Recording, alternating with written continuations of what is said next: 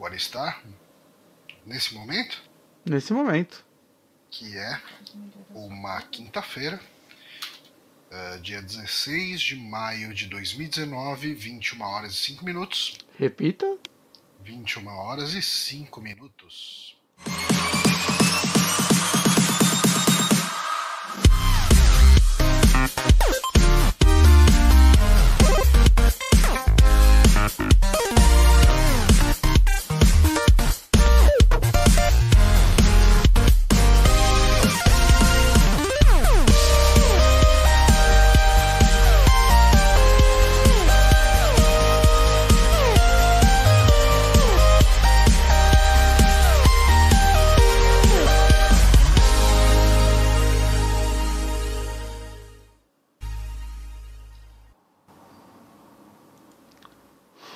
Voltamos. Eu quase esqueci de voltar.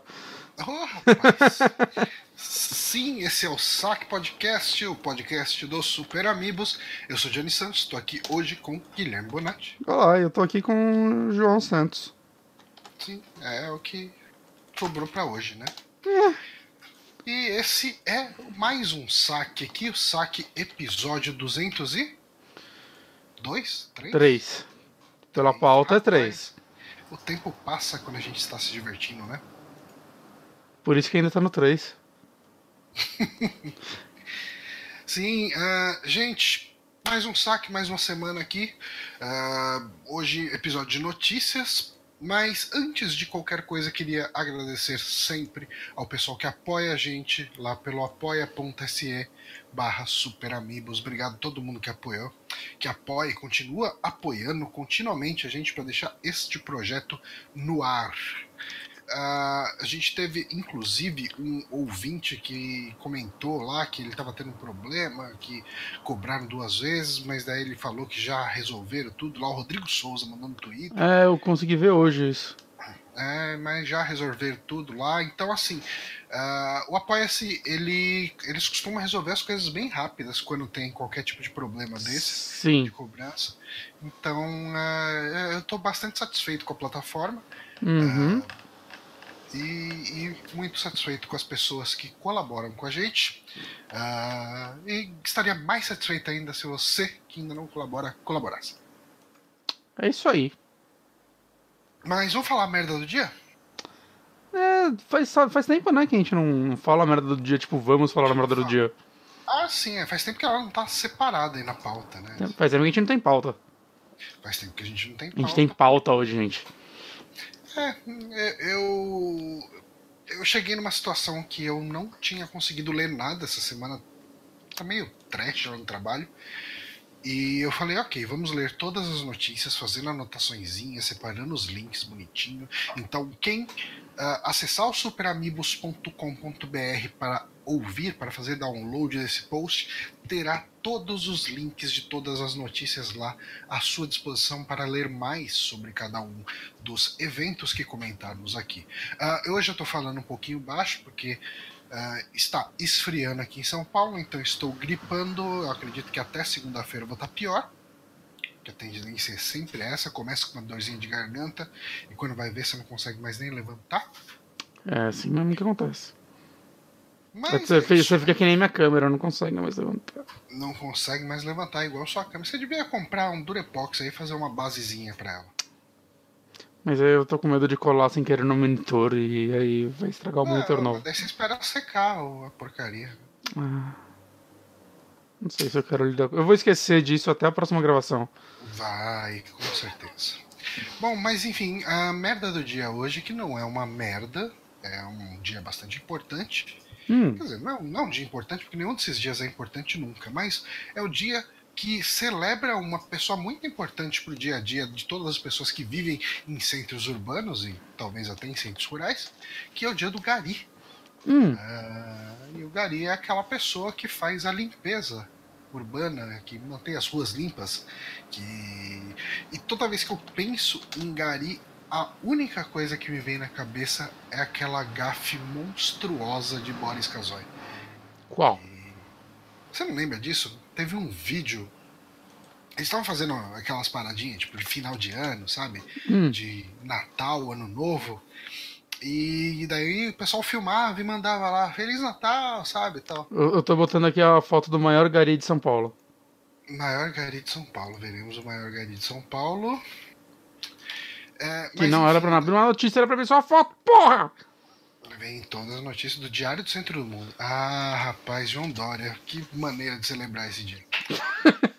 É, enfim, ah, aí assim, o pessoal chegava lá, aparecia, né? Falava, ah, Feliz Natal, Feliz Ano Novo, não sei o quê. E daí veio uma imagem que eram dois garis ali, abraçados e desejando um Feliz Ano Novo para as pessoas. Hum, O Boris Casoy não se ligou que o áudio dele estava aberto. ai, ai, E ai. ele comentou uma coisa do tipo, que coisa ridícula, dois garis que, tipo, ele falou uma coisa assim, tipo, que estão lá embaixo no, no- no- na cadeia alimentar, sabe, tipo, na, na Ah. pirâmide da sociedade, no alto de suas vassouras, se prestando um papel desse. Foi, assim, foi nojento de um jeito, cara, que... eh, toda vez que eu penso em Boris Kazoy hoje, tudo que eu penso é isso. Essa cena dos garis, que foi muito zoada. Caralho, velho, não, não fiquei sabendo dessa. Nossa, foi, foi mó rebuliço. Ele teve que fazer um direito de resposta. Um direito de resposta, não. Ele teve que pedir um, um pedido de desculpas público no ar. Ele falou, tipo, ele lamenta muito o comentário que ele fez. Eu acho foda esses pedidos de desculpa no ar, que é tipo sempre uma falsidade, né? É, Desculpa por vocês terem visto, ouvido o que não era pra ter ouvido. é, Que ele não se arrepende do que ele falou, ele se arrepende de ter sido ouvido.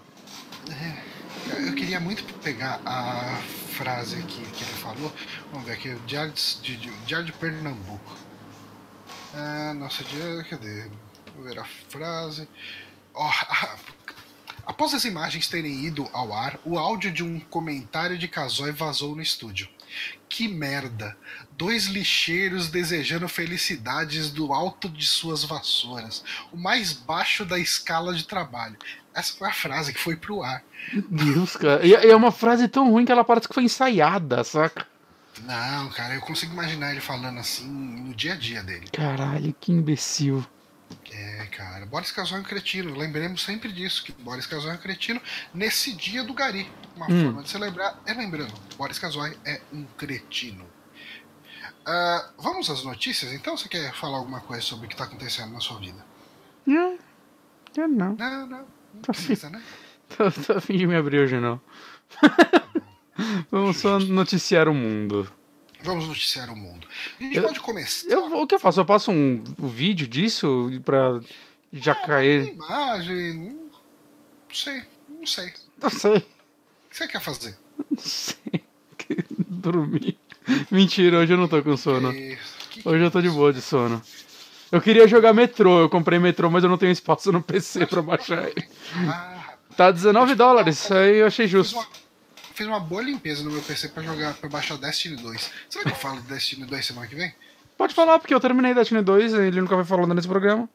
É, acho que não, não custa nada. Sabe Mas, do que eu vou falar semana que vem? Vou dar spoiler. Hum, Da melhor série da HBO, hum, que vai acabar a temporada agora. hum, Barry. Barry. Você É falou, né? tá- Cara, Barry. Barry é muito bom, vai tomar no cu. Spoiler. Mas podcast indicações da semana que vem. Gente, Eu eu, odeio quando eu tô meio gripado assim, que eu fico nesse tom baixo e fica um podcast de soninho pra galera. Então, mas a gente vai se esforçar aqui. Mas ah, quem não se esforçou muito foi a Sony, com o seu State of Play, que também é uma coisa aqui da Soninho. Ah, cara, é incrível como um, um vídeo de 13 minutos só com trailer. Eu, eu, tipo, perdi a atenção dele tantas vezes. Eu perdi algumas vezes também, cara. É complicado. Mas eu não, eu não sei, porque assim. Eu não sei se você sente isso, porque eu sinto assim. A Sony, ela. Durante muito tempo as apresentações dela foram boas pelo motivo dela apresentar o que a gente queria ver. Certo? E às vezes ela fazia umas firulinhas legais, tipo, né, três, tipo, de botar a orquestra lá tocando as músicas, aquilo lá foi muito foda. Mas a Sony, eu acho que principalmente nos últimos anos, ela é uma empresa que eu sinto que ela não tem carisma nenhum. Saca? Assim, é, Tá faltando uma Ela- coisa, né? É, a, a, É Sony, a Sony é literalmente um fundo azul com informações. É isso que ela passa. É, isso é a Sony, essa é a filosofia da Sony. E esse não seria um problema se o State of Play fosse um trailer atrás do outro, saca? Um- só um panhado de trailers. Mas entre um e outro, alguém fala alguma coisa enquanto vai mostrando uns quadrinhos sem personalidade nenhuma, assim. Ah, você acabou de ver tal jogo. O que vai vir a seguir? Saca? É tipo. Caralho, velho. Tipo, você não tá nem mostrando nada de tão legal assim. E É, não tá bem editado isso, não tá nada legal. Saca? Tipo, a a Nintendo e a Microsoft acho que elas estão mandando muito bem nas apresentações. Eu não sou muito fã do tipo de identidade da Microsoft, mas eu acho que ela tá, ela encontrou seu carisma para o seu público. E a Nintendo é a mesma coisa. Pro público da Nintendo ela tem um puta carisma. É, o, o carisma da Nintendo, eu acho que ele mudou ao longo dos anos. Sim. ah, principalmente pós-morte do Iwata, né? E pós-câncer do Iwata, melhor dizendo, né? Uhum. Quando o Iwata adoeceu, já meio que mudou bastante. É, aquela foi a melhor fase em apresentação da Nintendo pra mim. A, Uhum. a pior da Nintendo, né? Se a gente for pensar no Wii U, mas a melhor em apresentação, com certeza. Eu tô torcendo pra Voltar. pra E3 desse ano a gente ter algumas coisas por causa do Doug Bowser. O Doug Bowser ele parece ser um cara mais Carismático. animado, mais carismático, e ele tá aí com essa função de substituir o Red, que, que é um E já deu- já- bastante amado, né, assim, do ponto de vista de carisma e tudo. E já deu o tempo, né, do, do luto, digamos assim. De, pra não parecer que eles estão não estão fingindo é, que nada é. aconteceu. Pisoteando em cima É. de ah, não, eu acho que já dá. Já dá pra. Já aconteceu muita coisa, né? É. Mas a Sony, ela tá sem personalidade, né, cara? Ela tá Tipo, estranha, tá esquisita. é, tipo, não tem uma cara que, que chame entretenimento. Sabe qual foi a melhor fase da Sony pra mim? Quando tinha aquele vice-presidente de Awesomeness, de, de, de, tipo. Eu não lembro o nome dele. Era um cara loiro, era um vice-presidente fake. Ah, nossa, eu adorava, eu adorava esse maluco. É, eu não Eu lembro o nome dele. Mas era muito legal. Era da época do Play 3 e tal. Aham. É, ele até chegou a fazer umas outras propagandas. Eu lembro que deu uma polêmica grande porque ele falou alguma merda. Ah, é, eu não, não sei. dizer. Não, mas não, não foi. Tipo, foi um deslize, assim. Não, não foi nada preconceituoso nem nada do tipo. Ah, Mas dentro do uma- personagem ou na vida pessoal Eu acho dele? que foi dentro do personagem, Ah. respondendo no Twitter, talvez. Hum. Ah, foi uma coisa assim que eu não lembro direito, eu não vou lembrar de jeito nenhum. Mas eu lembro que deu uma escorregada de, de marketing, assim. Hum. E eu não lembro se foi isso que fez acabar, ah, mas eu acho que já era uma campanha que já estava perdendo fôlego. Mas eu, eu, eu acho que a Sony carece de uns, de uns Carece. nomes ah, que, que É. tragam. Eu, eu acho que. Qual o nome do presidente dela lá que faz as E3? Ah, é o. O cara, é- o cara que parece um vilão. Sean Layden? O cara que parece o vilão do Alvin e os Esquilos, assim, ele parece vilão de filme infantil. É o Sean Layden, não é? É, eu não gosto dele, cara. Ele parece, um, sei lá, um cara que tá. Ele parece um vilão de um, de um filme infantil. Ele é, é, tipo, ele poderia ser interpretado pelo pelo Tim Curry se fizesse um filme da Sony. Não, ele, ele podia ser. Botar ele, tipo, ele vai transformar o Garfield em britadeira, saca? Esse é o plano maléfico ele dele. poderia ser o gerente do hotel do Esqueceram de Mim 2. Também. É isso. É isso. Então por isso que eu pensei no Tim O gerente do, hotel do Esqueceram de Mim 2 é mó gente boa, o Jim Carrey. lá. É o nada, cara que, é, é o cara que ajuda o Macaulay Culkin. Não, ele fica querendo pegar ele. Não, mas depois que. Cartão de cre- Não, Ah, não, mas daí todo mundo fica bonzinho. Até o Trump é legal nesse filme. é que nessa época as pessoas não odiavam o Trump, ele era só uma piada muito rica. Mas é, é então. Mas enfim, enfim, vamos É, falar. Vamos, vamos falar da- da- da- dessa, dessa apresentação aí. A gente teve jogos, muitos jogos, Uhum. muitos jogos. A gente começou com um DLC gigantesco de Monster Hunter World. Monster Hunter World, que é o Iceborne. É um. Muito gelo. Eu queria gostar desse jogo, viu? Eu também, eu comprei ele querendo gostar e E é, é foda que. É, Ele não é pra mim, saca? Que, assim, a, a parte mecânica dele me parece muito interessante. Eu joguei a demo e tudo mais. O problema é o loop dele, saca? O fato dele ser focado em multiplayer. Eu acho que é por isso que eu gosto mais de Dragon's Dogma. É, cara, mas assim, se for pensar, vai, mesmo no loop, eu me diverti muito com o loop de Destiny, que é essencialmente, tipo, mata monstro, mata monstro, ganha uma arma um pouco melhor, mata Eu monstro. só mata fiz monstro. a história. É. Hum? Eu só, basicamente só fiz história, eu só parei pra fazer as outras então, coisas quando fui obrigado. É, então eu gosto, principalmente, eu acho legal o. Agora, tipo, no- bem, enfim, a gente vai falar de Destiny 2 no, no Uhum. Eu acho que ele abre umas coisas legais depois que te exigem mais. Ah, é, eu, por exemplo, os strikes lá, que são os assaltos, né? Uhum. Ah, que são missões um pouco mais difíceis que as missões de história. E você joga com pessoas da internet, você pode jogar com seus amigos, mas você pode fazer. Ele tem matchmaking, você não precisa ficar conversando, ele não exige comunicação, mas é bacana, fica, é quase que um journey de tiro. Ah, você Sim. encontra um estranho e esse estranho tá andando do seu lado e fazendo as missões com você. Se você morre, ele te ressuscita. Se ele morre, você ressuscita ele Sim, sim. cria uma dinâmica legal. E, e eu imagino, eu consigo ver ah, o, o Monster Hunter. É que o problema dinâmica, mas- É que no Monster Hunter eu não vejo pra onde eu tô indo. Saca? Tipo, no Destiny eu sei, ó, tô completando essas missões de história até o final da história. Monster Hunter, às vezes que eu joguei, eu joguei uns outros antes do World, eu, eu sentia que, tipo. Cara, eu não sei o que eu tô fazendo aqui, eu não sei qual é o meu objetivo, eu não sei. Eu não sei qual é o meu rumo nesse jogo. Além de, tipo, ah, mata os monstros aí. É, mas é, Saca? é- é- E novamente, é. é, Calçada de história, né? E tal, mas. É, Mas é isso que os fãs querem, eu não acho que o jogo deva mudar por mim, saca? Eu não sou o público É, dele e é isso. não- simplesmente não é pra Me mim. entreguem Dragon Dogma 2 e é isso aí. Mas vamos passar. Ah, sim. é, O próximo eu vou passar o vídeo. Vai ter. Essa expansão vai ter ah, o mesmo tamanho do jogo base, pelo que a Capcom falou. Caralho. Então vai ser uma expansão grande. Tudo bem que o jogo base do Monster Hunter World ele ainda é talvez um dos melhores, menores da franquia, né, falam. Não, o que não quer dizer que ele seja pouco. É.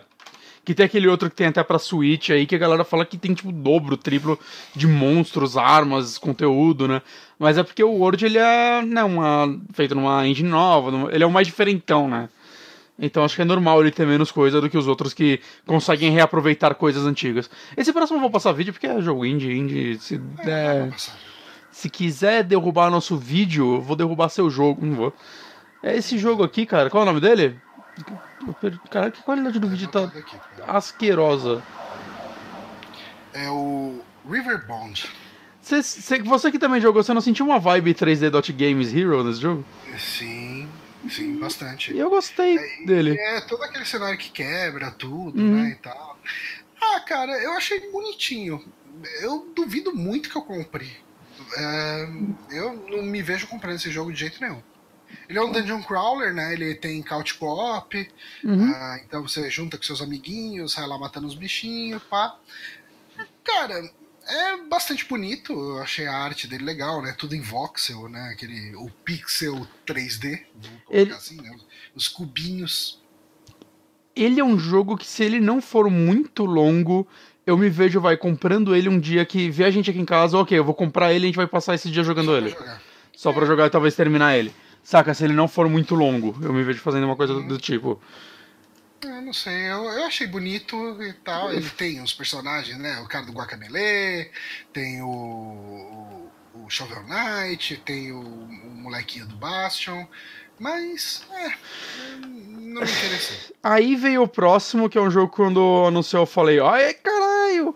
E aí, mas parece que é pra VR, né? Que é o Predador Haunting Ground. VR? Eu tive, senti essa vibe de VR, não é? Eu acho que não. Não? Eu acho que ele é um multiplayer simétrico. tipo, Ah, não, não, verdade, verdade, verdade. É, é bem pior do que eu falei. No final eles falam, é um multiplayer assimétrico. Que é um jogo do Predador. O caralho, um jogo do Predador. É um multiplayer assimétrico. Vai tomar no seu cu. É. Multiplayer assimétrico, pra quem não sabe, é tipo o jogo do Jason Caralho, lá, que um jogador joga com o Jason e os outros jogadores jogam com pessoas. Ah, eu acho que a dinâmica do, de um jogador jogar com o Predador, que é um personagem que tem muitas habilidades interessantes, né? A camuflagem, Sim. as armas, né? ele tem armas muito diferentes e tal. E os outros jogadores jogarem com soldados, então não é aquela molecada que não tem qualquer forma de enfrentar o Jason, apesar de com certeza os soldados serem mais fracos do que o Predador. Eu imagino que isso deu uma dinâmica ah, interessante o suficiente para afastar ele de daquele daquele outro do Jason genérico, que não é o Jason, que tem um monte de monstro. Cara, é muito bom esse jogo. É, eu ouvi falar bem Cara, eu, eu, o. Deadlight? Não. É. Não, eu esqueci. Last Night. Eu não lembro, mas eu joguei ele um final de semana que tava de graça no Steam. Eu só não comprei. E deram no, na PSN já, na, na Plus. É um jogo que eu só não, não jogo porque eu não vou ter uma galera pra jogar ele, mas é muito, muito, muito bom. Assim, tipo, eu joguei bastante do Jason, porque eu sou muito fã da franquia, e aí liberou esse jogo no final de semana grátis, na época que eu tava jogando do Jason, e é, tipo, assustador o quão superior ele era, saca? Tipo, até os monstros originais, eles tinham umas mecânicas muito diferentes e legais. Dead by Daylight. Isso. Ti- Tinha um que eu joguei, que ele é um monstro que ele fica invisível, né? Então a galera, tipo, eles não te vê, isso acontece. Você só consegue matar as pessoas quando você tá visível, e pra você ficar visível você bate tipo com um sino no chão, tá ligado? Tipo um cajado que tem um sino. Então quando você bate, todo mundo te escuta e você anda um pouco devagar, tá ligado? E, e enquanto visível você é mais rápido. E é muito foda que você sente o desespero da galera, assim, você pá, bate o sino, e a galera começa a fugir, criar armadilhas. Nossa, era muito, muito legal. E, tipo, tem todos os outros monstros menos o Jason nesse jogo. É. É, então, cara, eu queria. Tem o, o Leatherface, né? Tem o Leatherface, tem o. O Fred. Caralho, tem o Fred. Como que funciona o Fred? Eu não joguei com ele porque ele é- era DLC e tal. Eu acho que ele nem tinha ainda. Tem o Mike Myers. Tem. O Pinhead, eu acho que saiu ou eu tô muito louco? Ah, não sei. O Pinhead ia ser meio roubado. Mas enfim, cara, é um jogo muito legal. E eu não sei, cara, olha esse do Predador. É claro que pode ser um preconceito, que é só um, um trailer, mas é que tipo. Ah, cara, eu acho que esse Dead by Daylight é o único jogo do gênero que eu tô vendo ter um público. Saca? Eu sexta-feira 13 mesmo tava tendo mais. Escolha de streamers e tal. Mas teve todos os problemas com a marca, né? Que eles não podiam continuar direito o jogo mais e dar mais o suporte que eles queriam. Né? Eu não sei, cara. Me, me tá com uma cara de que vai ser aquele jogo que vão, tipo, do Walking Dead, assim, que vai sumir só. Não, tá. Eu Bom, queria um jogo bom do Predador. vou passar Ah, o trailer do teve- próximo, que se for da sociedade. Medieval Remake. É, eu acho melhor não esse próximo, hein? Ah, ok, então. É. Como é da Sony e tal, sei lá. É, ok. Medieval PS4, não sei qual é nome dessa porra. Cara, é foda que assim, eu gostava desse jogo no PlayStation 1. Eu jogava bastante o 1 e o 2, caralho. É, mas, qual é o problema dele? É, assim, a gente teve o Crash e o Spyro nessa pegada que eles pegaram jogos de PlayStation 1 e trouxeram de volta. E eu acho que os dois ficaram muito legais. É, eu joguei os dois e tal. O Spyro não joguei o 3 ainda, né? Mas eu, eu- inclusive, eu gostei mais de rejogar Spyro do que Crash. Eu acho um jogo melhor. É, mas eles eram jogos que eram simples. E dentro de sua simplicidade, eu acho que eles funcionavam muito bem até hoje, até se você jogasse a versão original, saca? Eles eram Certo. basicamente jogos de plataforma, o Spyro era mais um collectathon a lá, sei lá, Banjo-Kazooie, jogos do tipo, só que eles são jogos... O, o Crash difícil, o Spyro é um jogo bem fácil até.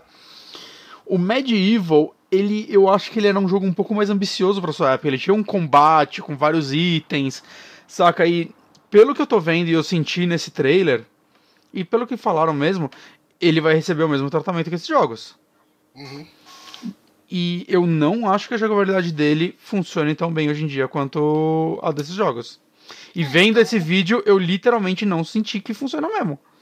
É, é, Não parece tá legal parece Um, um hack and slash muito, é, é, muito básico, né? Pra ser co- interessante, minimamente interessante. É, então. Porra, esse é um que eles tinham que, tipo, rebutar, saca? Fazer algo mais bem trabalhado. Ele tá bonito. Eu tô- eu, tipo, por um preço legal, numa promoção, eu, eu me vejo jogando ele. Saca? Pela nostalgia e tudo mais. Só que, cara, eu posso estar errado. Mas eu lembro até que bem da jogabilidade dele, porque eu jogava bastante. E eu acho que ela não conversa com a maioria dos jogadores de hoje em dia. É, eu, eu joguei muito pouco Play 1 at all, né? Tipo, quase não joguei o Play 1, então eu, não, eu tenho zero nostalgia com esse jogo. Uhum. Tipo, vontade zero de jogar, e, mas enfim. É, não, ele era um jogo bem carismático e tal, os personagens e tudo mais. Ah, consigo ver isso. É, é mais que foi uma geração que passou despercebida pra, por mim. Né? Ah, sim. É a época que você jogava mais no PC, né? Eu jogava muito PC e eu jogava Saturn. Né? Caralho, é verdade. Você- A criança é diferente. O próximo pode passar trailer, né? Esse jogo não parece que tem direitos autorais. Mas a Way, eu não saquei qual é desse jogo, não, cara. Vou ser honesto. Eu senti aquela vibe daquele jogo do. da Ubisoft do, do maluco do Rayman, eu acho. Wild era o nome? Eu não lembro. Ah, que você sim, é. controlava os animais. Controlar bichinho, né? É, esse aí você controla um petauro do açúcar, que é um sugar glider, que basicamente é um gambá que voa, que plana, melhor dizendo. Ok. Ah, segundo os, os- os desenvolvedores dele, que é a Breaking Walls, é um estúdio composto por ex-funcionários da Ubisoft, o que limita a mais da metade da indústria. Porque a Ubisoft sempre contratou gente pra caralho, então Sim. qualquer pessoa pode ser. Você pode morar do lado de um ex-funcionário da Ubisoft e não sabe. E Possível. eles falaram que eles se inspiraram, se inspiraram nesse jogo naqueles do- documentários de vida animal. Ok, mas você. Você troca de animal, né? Porque uma hora você entra num Eu lagarto. Uma hora você tá controlando um lagarto. Vou até voltar no vídeo. Eu vou- não entendi isso não. Uma hora que aparece uma bolinha vermelha no lagarto. E aí, tipo, a câmera vai pra frente e você tá no lagarto, ó. Deixa eu te mostrar. Tá chegando aí, tá uma, uma cobra. Tá voando, passarinho. Mas, mas caralho. Aqui, lagarto. Será que eu sonho? Aí, ó. Você virou um caranguejo. Peraí, tô vendo aqui. Ele pegou o lagarto. Ah, tá, é é depois da cobra. Depois da cobra, você vira um caranguejo. Será que viram mesmo? Ah, é o que parece. Você, você tá controlando acho ele. que não, acho que ele tá só vendo o caranguejo. Nem fudendo, Johnny. Não, acho que você só joga com esse bicho aí. Você controlou caranguejo, você tá maluco. Se não tiver caranguejo, eu não vou comprar esse Cara, jogo. Aí, assim, de novo, né? Voltando porque a gente falou no começo sobre como essa apresentação, né, esse conglomerado de trailers aí deu sono. Ah, tá, é bacana, mas. Não disse nada sobre o jogo. Saca? Eu não sei do que se trata esse jogo. É, você anda no mato com esse gambá que voa Ah, ok. e é isso. E, tipo, meu interesse por isso é zero. Quando eu olhei assim, primeiro, o comecinho, eu senti uma vibe. Eu, eu só esperava assim, se- ia me animar se falasse do estúdio de. Qual era o nome daquele? Tokyo Jungle. Joguei bastante Tokyo Jungle. Do estúdio de Tokyo Jungle, ah, aí sim. Mas não, né? Do- Dos ex-desenvolvedores da Ubisoft. É, Então foda-se. é, enfim. É. Tem que acabar isso E funcionando o da último Ubisoft. tra- foi o último trailer já? Foi, foi o último. Foi o que interessa. um trailer de, de Final Fantasy VII. Pra falar que o jogo ainda existe. Alguém ainda tá fazendo ele. Que é, né? Tipo, o primeiro trailer foi em 2015. Ah, tem, tem um vídeo aí que eu coloquei o link na pauta. 2015? É, eu acho que é. Né? Meu Deus. Não, eu acredito, mas meu Deus. Então, tem um vídeo que eu botei na pauta, eu acho que talvez dê pra ver esse vídeo. Ah, que Comparando o os cara- modelos? Comparando os modelos aí do, de 2015 pro de 2019. Tô passando. A, a- a evolução foi muito boa, né? Foi, tipo, evoluiu bem, vai. Ah, sim, pelo que eu tô vendo aqui, tá. Não, e assim, tá bonito pra caramba. Eu não. Tá, tá. Não dá pra saber o quanto é realmente em game, sabe? Tipo, Esse jogo não tá nem perto disso aí, cara. Em 2015 ele já parecia interessante, vai. Já. Ser. Só que pra mim. Só que em 2015 era claramente pré-renderizado. Ah, ok. Saca? É, Eu não, não sei. Cara, assim, eu, eu, eu joguei Final Fantasy VII, foi ano passado ou retrasado? Retrasado. Né, que eu comprei no PSN, eu até falei no saque. falar que não tá tão melhor assim que a versão de Play 1. Não, cara, é tipo é que a versão do Play 4, ela já é em HD, então tá bosta. Tá igual, né? Não, o que eu ia falar é. Cara, ele é um jogo muito bom, saca? Eu me surpreendi, assim, porque eu não tinha nenhum apego nostálgico com o jogo. E eu fui jogar mais por, tipo, curiosidade histórica. E ele é um jogo muito bom. Saca? A história dele, os personagens dele. Ele tem muita coisa, assim, claramente ele era à frente do seu tempo. Saca? Ele tem uma hora que ele me enche o saco, ele nunca me pegou 100%. Sério? É, eu, cara, eu- eu joguei três vezes ele e as três vezes eu parei mais ou menos na mesma parte. Que é. Que é uma, é uma parte que você cai de um lugar no alto e você vai, tipo, eu acho que você vai. Eu não sei se é preso, mas você fica num lugar que é todo cheio de barro, que tem, tipo, umas cercas. Eu não vou lembrar isso. É no começo? É bem no começo, é o primeiro CD ainda. Você caiu do teto da igreja? Não, não é teto da igreja. Você... Caramba. ah, bom, talvez fãs lembrem melhor que eu, mas Ah, é um hum. lugar que tem, tipo. Ah, eu não vou lembrar. Eu fui... Talvez alguém que tá lá no chat lembre-se do, do que eu tô falando aqui e possa ah, ah, preencher melhor. Você Uhum. geralmente vai até que parte? Você sabe qual a lembrança que eu tenho do Final Fantasy VII? Hum, Pegava o save do meu irmão e ficava bridando o Chocobo. ok. E eu ficava fazendo só isso. Mas, enfim, é, eu gostei dele muito mais do que eu esperava. Alguns toques de história. Obviamente, algumas coisas teriam que ser retrabalhadas hoje. Eu acho que existe espaço para isso. Eu não sei se eu confio na Square Enix atual para fazer algo decente com esse jogo. Mas, é, é, saca, é um remake. Ah, entrega pra Capcom, saca? É fica do caralho, porque a Capcom sabe. Ah, se uma coisa que a Capcom sabe fazer é um bom remake. Uhum. E, cara, eu, eu quero muito que esse jogo seja bom, eu tenho medo. Saca? Porque se esse remake não der certo, se ele for ruim, é, é uma carta história, não vai acontecer de novo. Ah, sim. Saca? Então. É, mas ele ainda vai ser episódico, né? Pelo que falaram. Não gosto dessa ideia por esse tipo de jogo. É, que mais? Deve ser ano que vem, né, cara? Porque ano que vem já apresentam o Play 5. Ou já lançam o Play 5. Eu acho que. Cara, se ele vai ser episódico e se ele for, tipo, sei lá, um episódio por ano ou algo do tipo. É, eu acho que ele não sai nessa geração. Eu então, acho que sai sim, porque primeiro que nesse trailer falou já, tipo, pra família PlayStation 4. é. E o Play 5 vai ter retrocompatibilidade, então não se perde, pelo menos. Ele tava confirmado pra PC também? Ou só Play? Putz, boa pergunta, não lembro. Mas enfim, cara, eu É. acho que tá bonito, mas é. Tipo, eu- eu gosto dessa ideia do gameplay dele não ser batalha por turno. Uhum. Eu gosto Ah. do combate do, do 15, né? A maioria não gosta, mas eu gosto. Eu vejo muito espaço pra melhoria ali. E eles têm que fazer isso nesse jogo, mesmo porque, né, 5 anos já.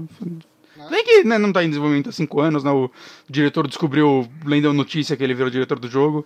Isso daí já dá pra causar uma preocupação enorme, né, com o futuro dele, mas. Sei lá. Eu, eu, Ah, eu eu- tô empolgado, mas eu tô com mais. Eu tô com mais medo do que empolgado, entende? Uhum. Não porque, tipo, ah, vai estragar meu jogo, mas é porque, tipo, eu quero muito que esse jogo seja bom e se ele não for.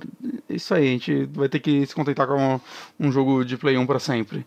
E ninguém quer isso, porque jogos velhos têm que acabar. Mentira. Ok.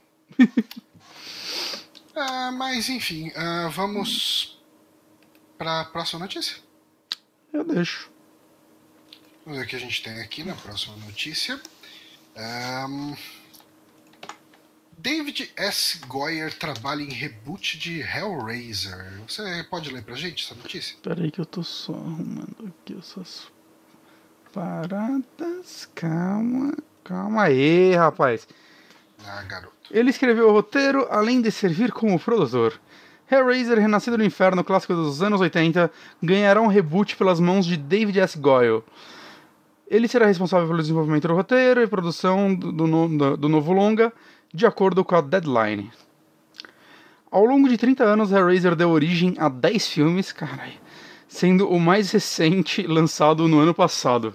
Caralho, tá, tá saindo ainda, né? O... E pior que o último falam que ele dá na trave. O que já é muito mais do que a maioria.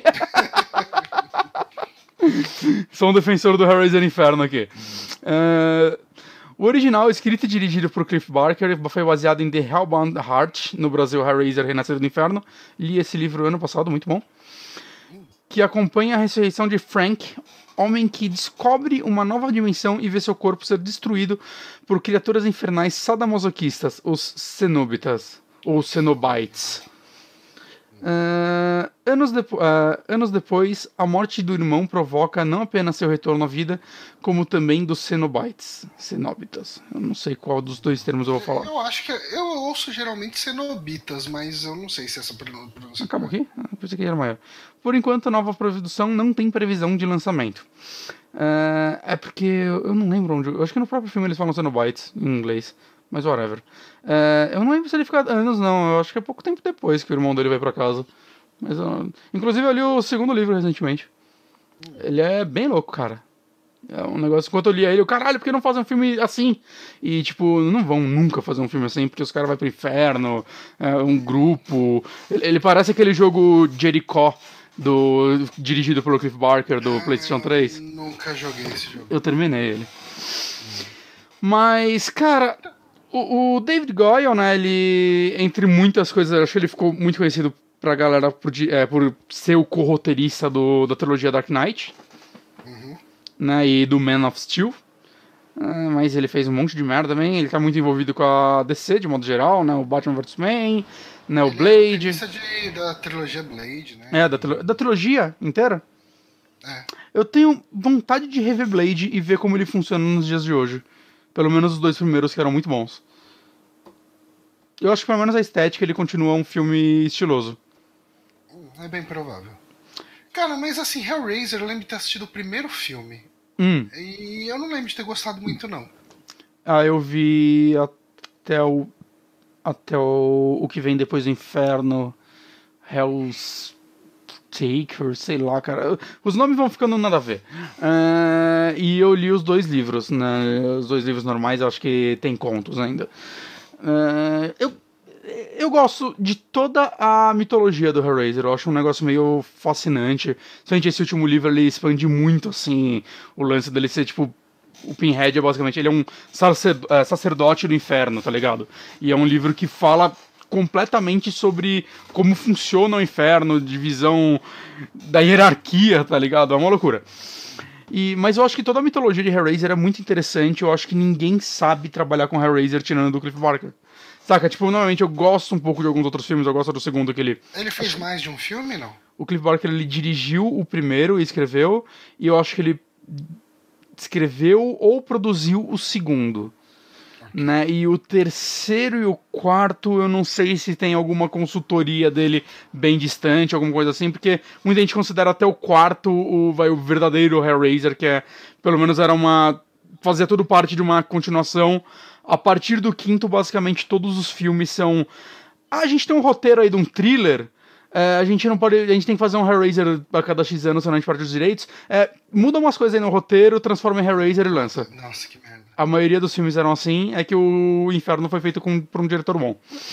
Mas que é o. Cara, o que, que ele dirigiu? Ele dirigiu o Doutor Estranho recentemente.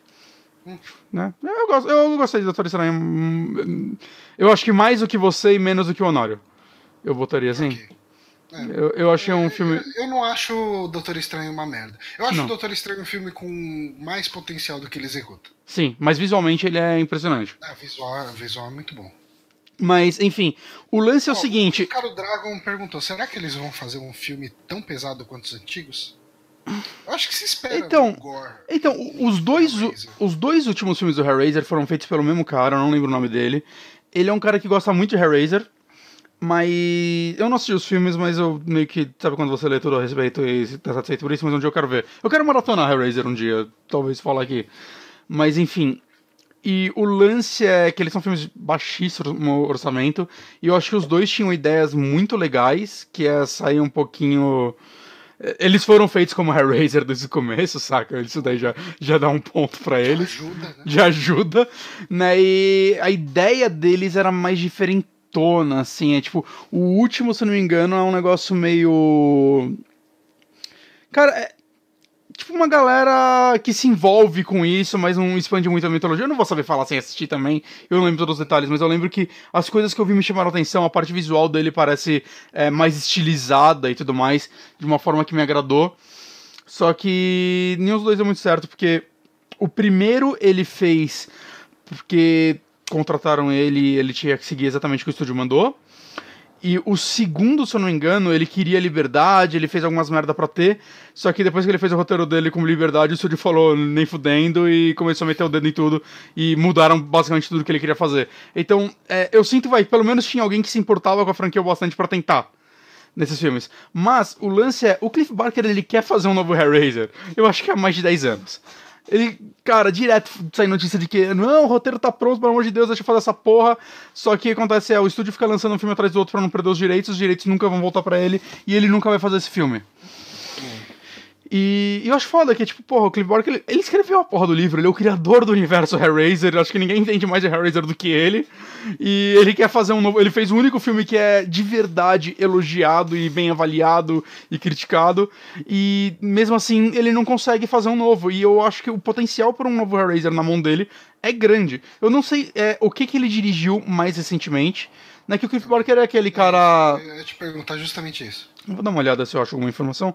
Porque o Cliff Barker ele é aquele cara multiuso, né? Ele escreve, ele é fotógrafo, ele é pintor, ele é diretor de cinema, ele é roteirista. Ele dirigiu dois jogos, o primeiro deles é até que bem legal e elogiado, o Undying, acho que é o nome. Não lembro qual é o nome do primeiro jogo dele, mas ele é bem legal. Undying.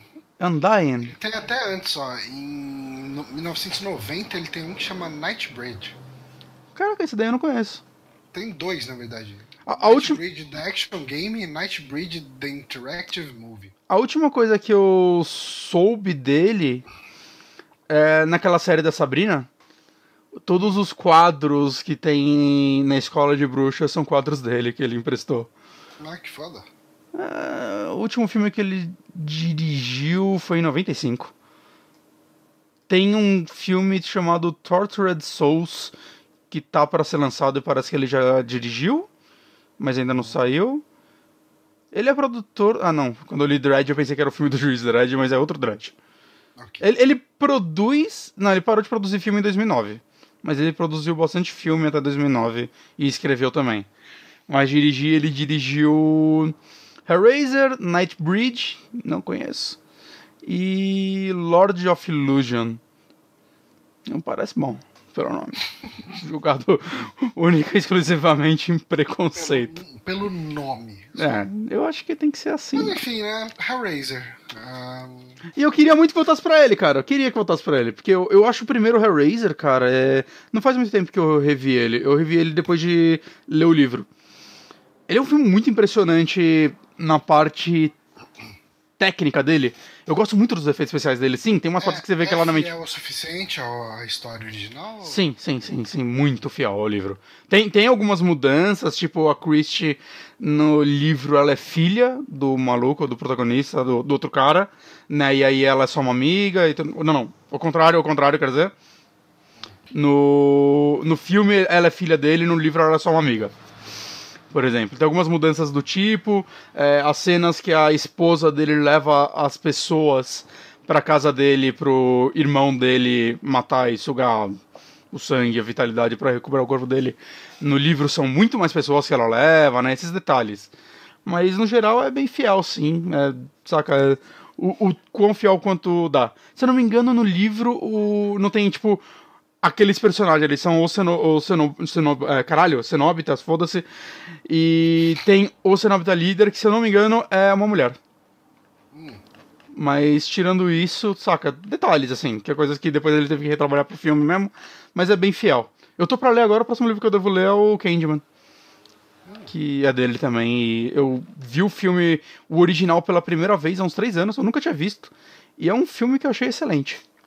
As pessoas falam bem, né, de Ed Candyman. É muito, muito bom. E aí eu tô afim de ler o livro. Hum. Foi lançado recentemente. Mas enfim, é, e eu não sei. O David S. Goyle ele fez um roteiro muito bom. Eu gosto do. Assim.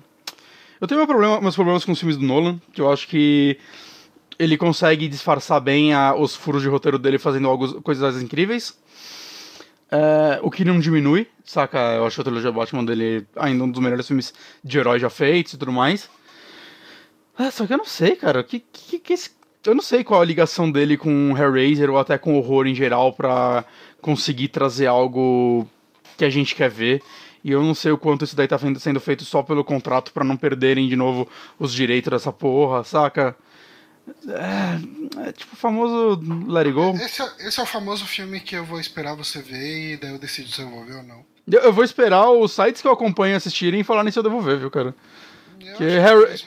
2022 a gente desiste de ver. Eu adoro ver umas tranqueiras e tal, mas Hellraiser é uma que me dá preguiça, cara. Porque Hellraiser, quando é ruim, meu amigo, é aquele ruim, tipo, lento, saca? Personagens chatos. Cara, você tem noção que tem um Hellraiser que se passa, que é um MMO? Cara, como assim? a galera tá jogando um MMO, tipo, do Hellraiser, sei lá, e aí ele. Ele, tipo, sai aí do jogo e começa a matar as pessoas. Eu, eu preciso falar que esse é um dos filmes que não foi escrito originalmente como Hellraiser. É, não. Acho que E, e assim, isso. isso é uma coisa assim, Hellraiser combina com thriller, porque lá vai eu defender o Inferno. O Inferno, ele é um filme. Ele lembra muito tipo um filme tipo Seven, ele quer muito ser Seven. E ele é bem escrito, ele é uma história de mistério assim, e o lance é que o, o, o, o Pinhead e sua trupe basicamente aparecem no final. É, é um, acaba sendo tipo um Seven com pessoas vendendo coisas macabras, onde tem eles no começo e no final, e algumas ligaçõezinhas assim no meio, é, onde você vai desvendando esse mistério. Mas ele é muito bem feito, cara. Ele é um filme. Se você assistir, vai, é, ignorando que ele não faz parte da mitologia Hellraiser, ele funciona como um bom thriller de terror. Ele é muito bem feitinho, eu recomendo o Inferno para as pessoas até que não gostam. De que ano que ele é? Eu acho que é 95.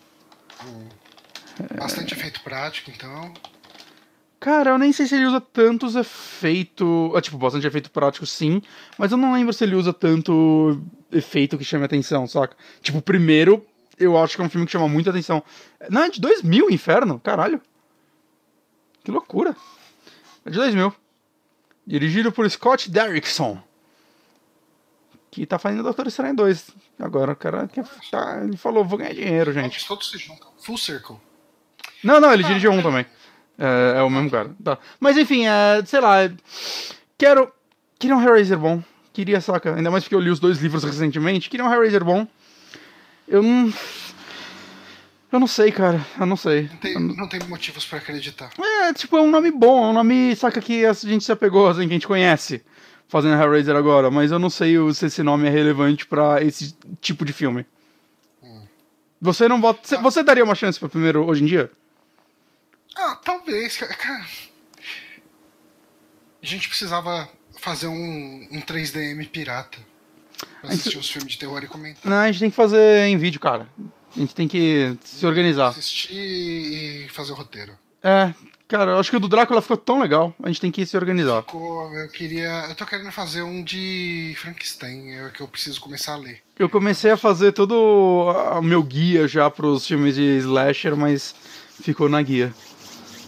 É, Anotação, quais escrever. Meu filmes. problema- Meu problema maior, eu já falei isso aqui algumas vezes, né? Meu problema maior é escrever. É parar, sentar, desligar de tudo, fechar Twitter, Uhum. abrir jogo e escrever. Porque quando eu tô com o roteiro pronto, cara, pra gravar o áudio e editar o vídeo, sai assim. Agora, escrever o roteiro pra mim é, é péssimo. Hum, não, pra mim tudo é um sacrifício. Cada uma dessas partes. Por isso que eu tô me livrando da última e passando pro Nicholas. Ó, acabou de sair uma notícia, eu não sei o quão oficial isso é ou não. É, conta, me conta. O Robert Pattinson vai ser o Batman. Isso daí tinha boatos, não tinha?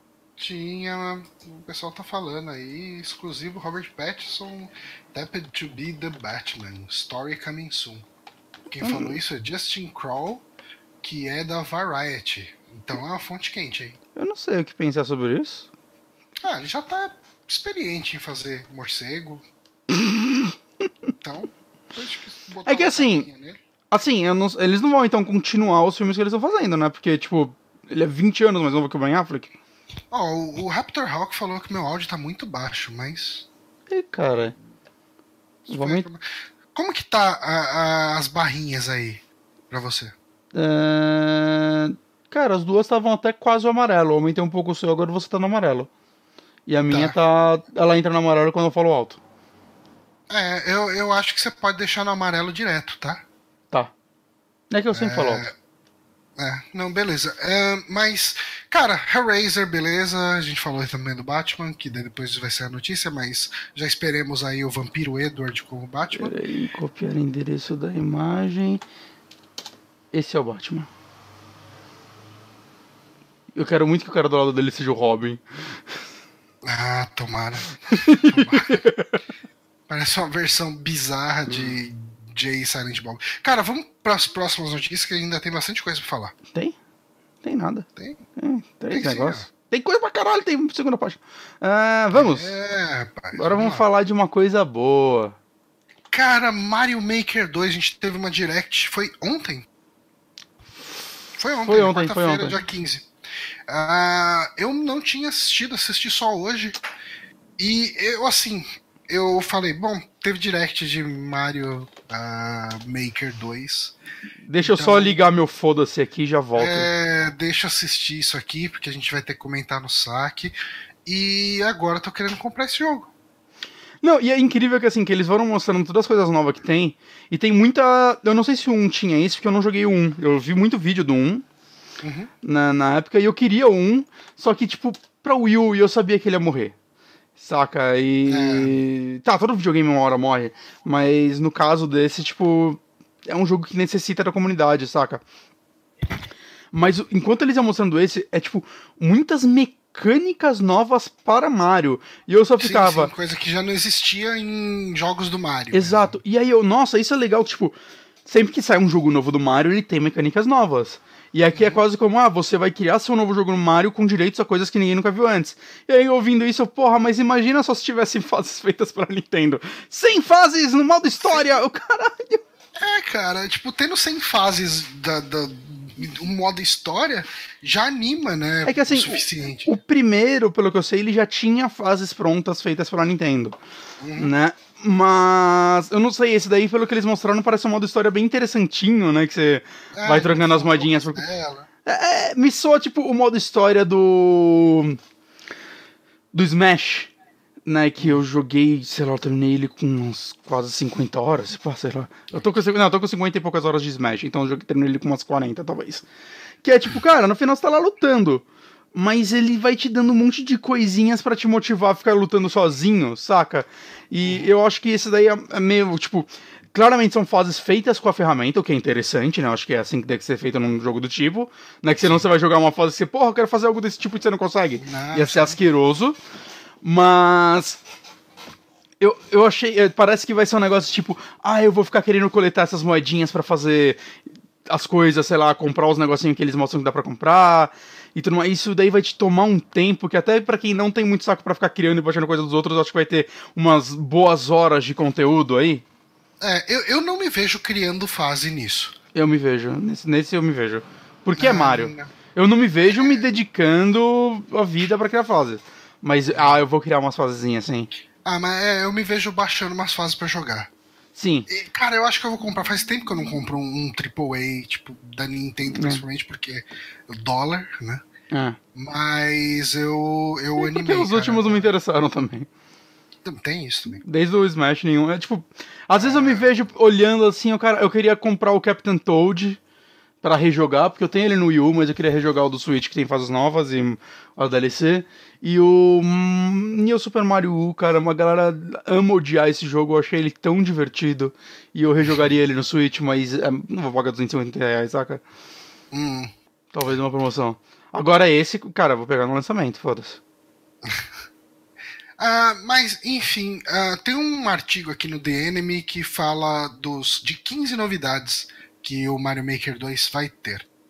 Ahm, modo história. Ah, Super Mario Maker 2, na campanha, o jogador terá que reconstruir isso que a gente falou, né? Reconstruir o castelo. Legal. Mapas em Você 3D. pulou- você pulou. Você pulou o multiplayer. Ah, sim. É a ok. primeira coisa. É que o meu, meu scroll tá meio zoado. Mas pode falar, É, a Nintendo confirmou que o jogo vai ter modo multiplayer. É, isso daí tá falando, incluindo mapas cooperativos e mapas cooperativos para até quatro jogadores. É, o modo multiplayer parece funcionar como nos New Super Mario, né? Que vocês podem um foder o outro. Ah, eu gostaria que desse para desativar isso, é, opcionalmente, porque tem as fases de corrida, né, basicamente, né, que é quem chega até o final dela mais rápido, que eles mostraram lá, que eu acho que pode se tornar mais interessante se você não tiver dor de cabeça do filho da puta pulando na sua cabeça e atrapalhando, saca? Vai virar um negócio meio quem faz a corrida mais perfeita mesmo, né? Eu espero que dê pra jogar dos dois jeitos, que os dois me são divertidos. Né? E, cara, uma coisa que eu achei muito legal sobre esse multiplayer é que você joga com o Mario, o Luigi, o Toad e a Toadette, né? Não sei se vão ter mais personagens. Eu imagino que sejam esses quatro, né? Que eles já têm sido É. um jeito de. É que talvez tenha que geralmente eram Peach. dois Toads, né? É, então. Mas o que eu achei muito legal é você ver o Toad e a Toadette refeitos, tipo, nos sprites do Mario 1, do Mario 3, do Mario World, saca? A Toadette, principalmente, que não existia, mas o Toad, mesmo quando ele aparecia, era... ele não era jogável, então ele não tinha todas as animações. Então é uma porrada de animação novo, nesse, né, novas nesses sprites, o que é muito legal, sim, né? sim. E, e assim, os, o... spri- os sprites da, da, do Toad, da Toadette, no estilo do, do, do Mario World, tá muito bonitinho. Tá muito. E assim, o original, né, o do Wii U, ele tinha um lance de você. Como funcionava? Você colocava os amigos tipo do Link, você pegava uma roupa do Link no jogo. É, tinha Sam- uma paradinha assim. Da Samus, mas eu não lembro como ficava o sprite, se era eles mesmos ou se era só alguma referência. Né? Mas a Nintendo sempre ela tem um. Esse trabalho de retrabalhar. eh, Esse lance de retrabalhar sprites é um negócio que de tempos em tempos ela faz e ela faz muito bem, né? Eu espero que tenha isso ainda. Deve ter, eles não vão tirar. Tá, mas vamos aí, pra, que a lista é gigante. Mapas em 3D? Bom, é isso. Mapas em 3D que não é bem Mario em 3D, né? É o mapa do 3D World.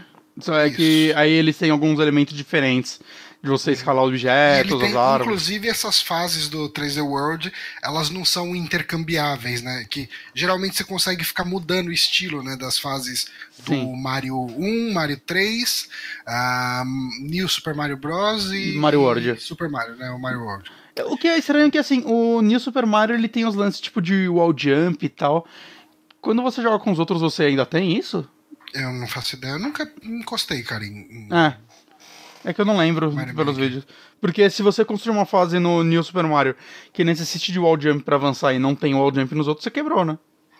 É, não sei. Hum. Teria que ver.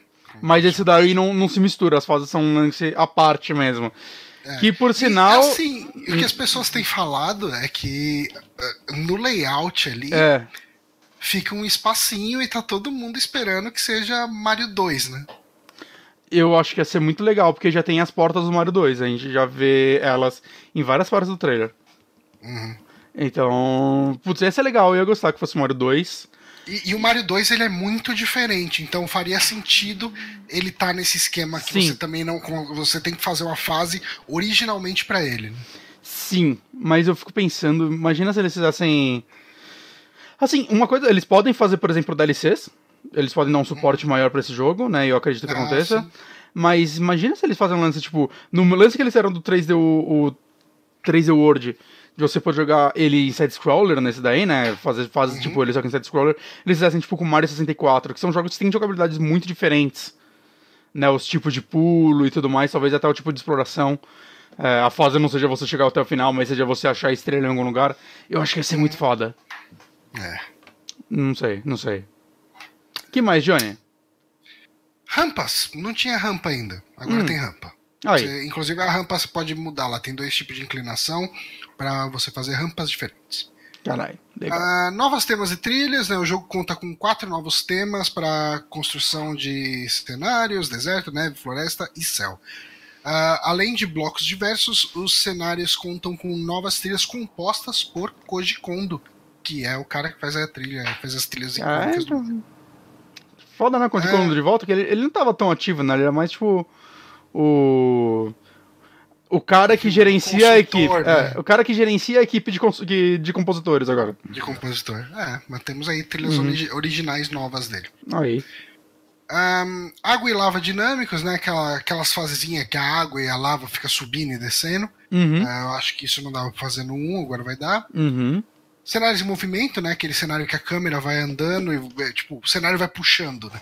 Você tem que ir, ir rápido, se você ficar pra trás, você morre. Sim. Ah, criar cenários em conjunto, isso tem toda, todo o pique pra não funcionar. De vocês Porra, mas se a gente conseguisse fazer live, a gente podia fazer uma fase juntos, hein, Johnny? É, mas a gente precisaria comprar duas placas de vídeo. Não, uma, Não, uma e um só, só né? transmite. É, não precisa ser tão idiota assim. que não precisa. Ok. É, vai ter o solzinho lá do Mario 3, que Sim. fica perseguindo o Mario. Sim, esse daí vocês não podem usar nunca, tá, gente? E aí vai ter a luazinha também, que se ela encosta em você, morre todos os inimigos da tela. Não. Tem. É. Ah, é, não, não, é que eu confundi com outro negócio, que vai chegar depois. O é, efeitos noturnos. noturnos, que daí no efeito noturno muda todas as fases, né? Daí, Isso tipo, eu achei muito legal. os cogumelos viram uns cogumelo evil que fica te perseguindo e se você encostar você morre. É, tem fase com vento que fica te empurrando. Cara, muda bastante, assim, são muitas mecânicas dinâmicas novas. Eu achei muito legal isso. As fases do gelo você escorrega o triplo, sei lá. Não, é, é o modo extra hard de Mario ali. Ah, É. Ele tem aqui esse modo infinito, que é meio que um modo maratona, né? Tipo, vai vindo fase gerada aleatoriamente. Eu pensei que isso tinha no original já. E daí tem meio que uma leaderboard aqui, né? Você vai jogando e você vai subindo de rank. Uhum. Ah, aí tem o Koopa Trupa Car, que é um carrinho que me faz lembrar de Alex Kidd. Aí. É tipo um carrinho. Nintendo copia a SEGA também. Copia a SEGA. Se você bate o carrinho, você perde ele. Uhum. Mas bacana, né? Sim. Uma coisa que nunca teve em Mario antes. Uhum. Vai ter os perfilzinhos customizáveis, você pega lá seu Mi e bota umas roupinhas com, com coisinha de Mario pra ele. Adoro. Ah, Quero todas as roupas. E vai ter o Invitation, Invitational, né? Que, tipo, é, eles talvez transformem Mario Maker numa espécie de esporte. E vai ter um torneio dia 8 de junho, ah, onde a gente vai ver pessoas se desafiando nesses multiplayers de Mario Maker. Uhum. Pode ser uma vitrine boa pra gente entender como que funcionam essas dinâmicas. É, cara, quero, quero esse jogo.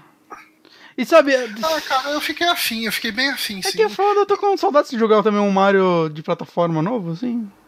Saca, tipo, é, vão ter sempre falar. É claro que vão ser fases provavelmente muito mais simples do que se saísse um New Super Mario novo. Ou... Aham. Também que eu não, não, não, gostaria de um New Super Mario novo. Eu gostaria que, se ela fosse fazer um Mario 2D, ou ela voltasse mais e fizesse algo a lá Super Mario World, ia ser incrível, um Mario em pixel art mesmo. Ou ela fizesse outra coisa que não fosse os New, saca? Que já não são mais New.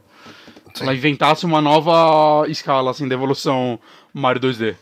É, uma, tipo uma novidade de estilo É. visual, mais ou menos que ela fez com Kirby, que nem fez com Yoshi. Sim, coisas. sim, eu gostaria de algo completamente novo de Mario. Mas, cara, puta, parece muito legal, cara, isso daí. É, eu espero que a parte de você achar as fases das pessoas. Tá a nossa câmera, nós dois, o tempo todo? Agora tá. Mas antes tava? Não sei, eu tô há um tempo olhando nós dois aqui.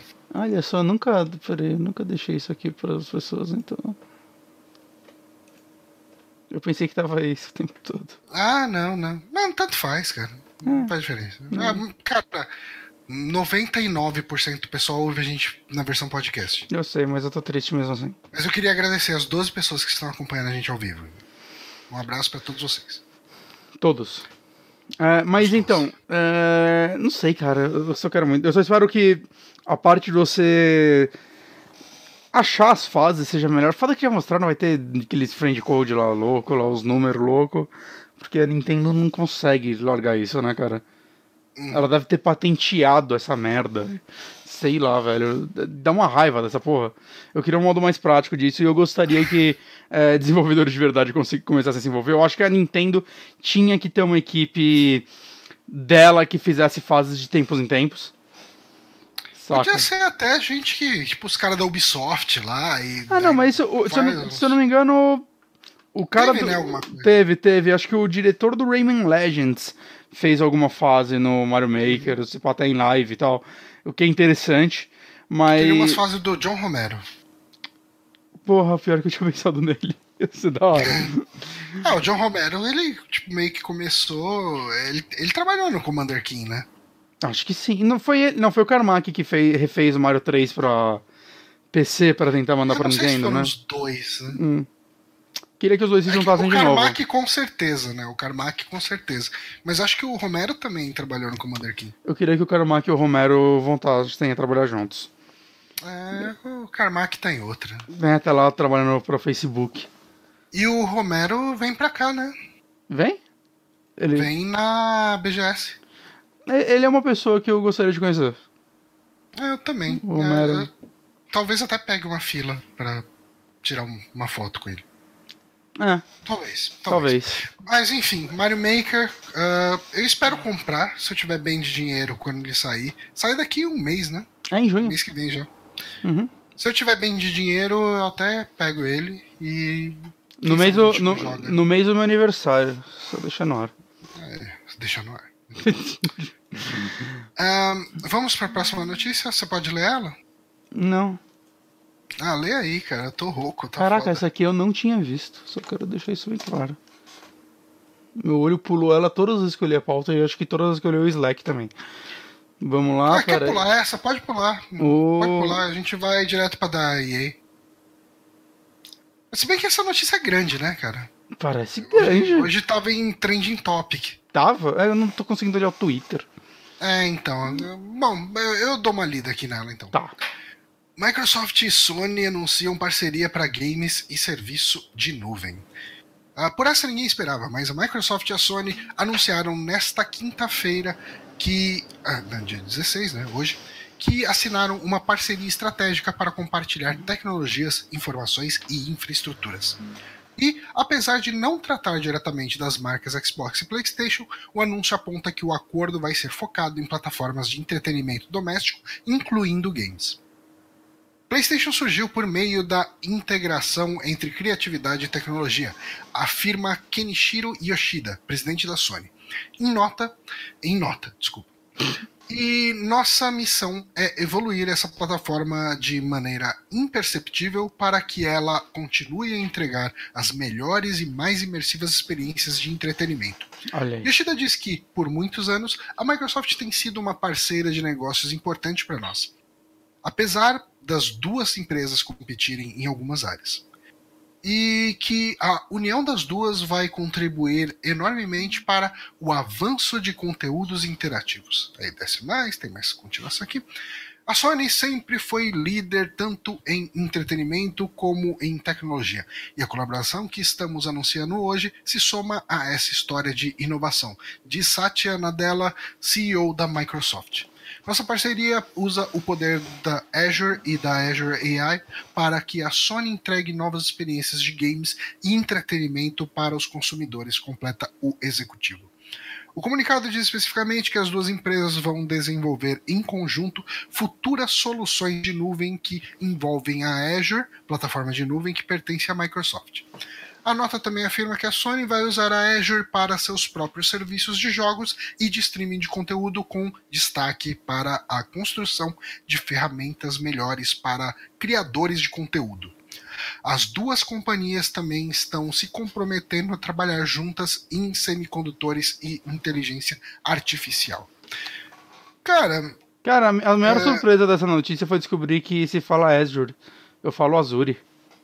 Ah, muita gente fala Azure. Ah, Eu falo Azure porque às vezes eu vejo tipo as apresentações da Microsoft e eles falam Azure. Você fala Azure porque você é fodão, Johnny. Eu falo Azure porque eu, eu trabalhava com. Hoje eu não sei se a empresa lá do Honori faz isso, mas a consultoria que eu trabalhava antes vendia planos de Azure, né? Azure. Ah, eu, tra... eu trabalho com a RP da Microsoft e a última iteração dele, né, as últimas, melhor dizendo, elas, ah, a- o jeito ideal de usar é hospedando no Azure. Azure. E daí a galera vende esses planos de Azure. Azure. Ah, legal. Que legal, cara. Que legal. que legal. que resposta Mas, a minha. Ahn, Cara, o que temos aí? Tipo, é, eu acho que o principal aqui.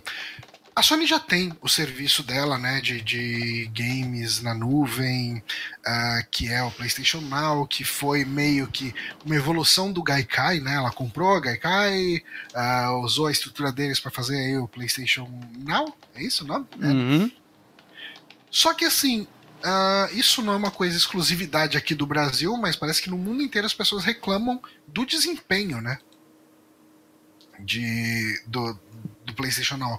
Não funciona, né? E ah, os primeiros testes, os testes preliminares do Google Stadia já mostra que ele, e- ele tem um input lag, enfim, um tempo de resposta compatível com algumas experiências ah, Atuais. é, é, tipo, algumas experiências de, de, de console físico, né? Uhum. É, não, é, obviamente não é exatamente igual, mas pelo menos a gente está trabalhando com uma mesma ordem de grandeza, vai. Tipo, se em alguns jogos você tem uma resposta de 140 milissegundos, ali você tem 160 milissegundos para alguns jogos. Então, uh, não é tão absurdo, né? Hum, é, sim. Mas assim, cara, eu não sei, é, é aquela típica notícia que eu sinto que. Ah, é foda, eles têm que dar essa notícia, mas. É a notícia de não temos nada a anunciar ainda. Uhum. Né? Eu queria ver, eu quero ver o que vai sair daí, né? Mas. Não sei, cara, como, como elas vão colaborar e isso vai funcionar sem elas se tornarem uma plataforma só? Ah, eu acho que é uma colaboração de tecnologia, ah. cara. Tipo, é uma colaboração. É que nem quando você compra um iPhone, você tá com uma tecnologia de tela da Samsung ali por trás e você nem viu. É, quando você compra qualquer coisa que tem Blu-ray, tipo um Xbox, tá com a tecnologia da Sony ainda. Pois é, então. É, é, a troca de tecnologia ah. já existe, né? É, e, e, eu acho que faz sentido. Assim, a, a, a fazenda de servidores do Azure, ela é bastante extensa. Você tem, uh, uh, tipo, servidores aqui no Brasil do Azure. Você tem, Sim. sabe, você tem isso distribuído. Não, é, é um excelente servidor. Uhum. É, e, e, eu acho que isso dá bastante escala para eles, né? E mesmo lá fora é absurdo é, isso. Com certeza. O que eles tinham que fazer parceria, aproveitar que eles já estão ficando amigos, é para aquele controle do Xbox de acessibilidade. Hum. A Microsoft tinha que conseguir, sei lá, cara, licenciar, licenciar essa parada para tudo. É. E ele tinha que ser barato. Infelizmente ele é caro, né? É, eu acho que ele é até barato pelo que é, não? Não, não. É, então, mas 100 dólares é um preço pesado ainda. Cara, pra, pra, pro que ele é, eu acho um preço muito. Eu acho que porque ele é um preço muito justo, eu tô falando, mas para uma parada que tinha que ser acessível a muita gente, é, um preço melhor seria bom. Eu não sei, cara. Eu, eu bom. Eu Mas enfim. tipo de deficiência de mobilidade, então qualquer coisa que eu estar tá sendo leviano. Não, sim, eu só tô falando que quanto mais acessível ele, melhor. Eu, eu não, não, não, vejo um erro no que eu tô falando. Ah, sim, sim, sim, mas eu acho mas, que. Ah, sei lá. É... Mas eu gosto. Não, vai, eu, eu gostaria que conseguissem lançar isso para os outros consoles, mesmo que passa, tivessem que pagar Não, licença para Microsoft, Microsoft uh, que for, cara, é, tinham que correr atrás de ter isso daí para tudo, sim, porque é, é, um produto fantástico. Quanto a outra notícia, eu vou deixar uma imagem responder por mim. Hum. Ah, o Sérgio Pepeu tá falando aqui que. Uh, que ele Ô, Johnny. Ô, oh, rapaz. Você não viu a imagem vive. Vamos ah. ver o que vem por aí, não dá pra saber ainda. Não, mas o Sérgio Pepeu lá no chat falou que ele não bota muita fé. Eu não acho que vai ser um negócio que vai, tipo, de imediato. E, uh... e a gente conversou isso também quando, no, do lance do Stadia, né? Eu não acho que uhum. nem é o mesmo público-alvo. É, eu também acho. É, mas eu não sei, cara. Eu, eu, é, que nem a gente conversou lá na época do Stage, eu não descarto a possibilidade de a gente chegar num, num nível tecnológico onde isso seja praticável. Ah, sim. eu não vejo porque, isso acontecer cara, agora, mas eventualmente sim. Anos, cara, tipo, 10 anos atrás, imagina você fazer um update de 40 mega pelo 4G. Né? E, e, cara, direto, cara, direto. Eu tô, tipo, tô saindo do trabalho falo, puta que pariu, ah, não tem nenhum podcast novo aqui pra, pra eu ouvir. Cara, abro ali, baixo no, no 4G mesmo. Sim, no caminho também. entre o escritório e o ponto de ônibus já chegou e eu vou ouvir, cara. E eu, eu vivi uma época que eu passava uma tarde inteira para baixar cinco músicas, sabe? De 5 megas, cara. É. Enquanto o podcast tem, então, lá, 100 assim. Eu, eu acho que uma hora isso vai pegar. Sim, eu também acho. É, é, mas... Eu tô falando mais do futuro mais imediato, eu acho que ah, nós não somos o público disso. Talvez, é, talvez. Porque assim, alguns jogos eu consegui me ver jogando assim em nuvem.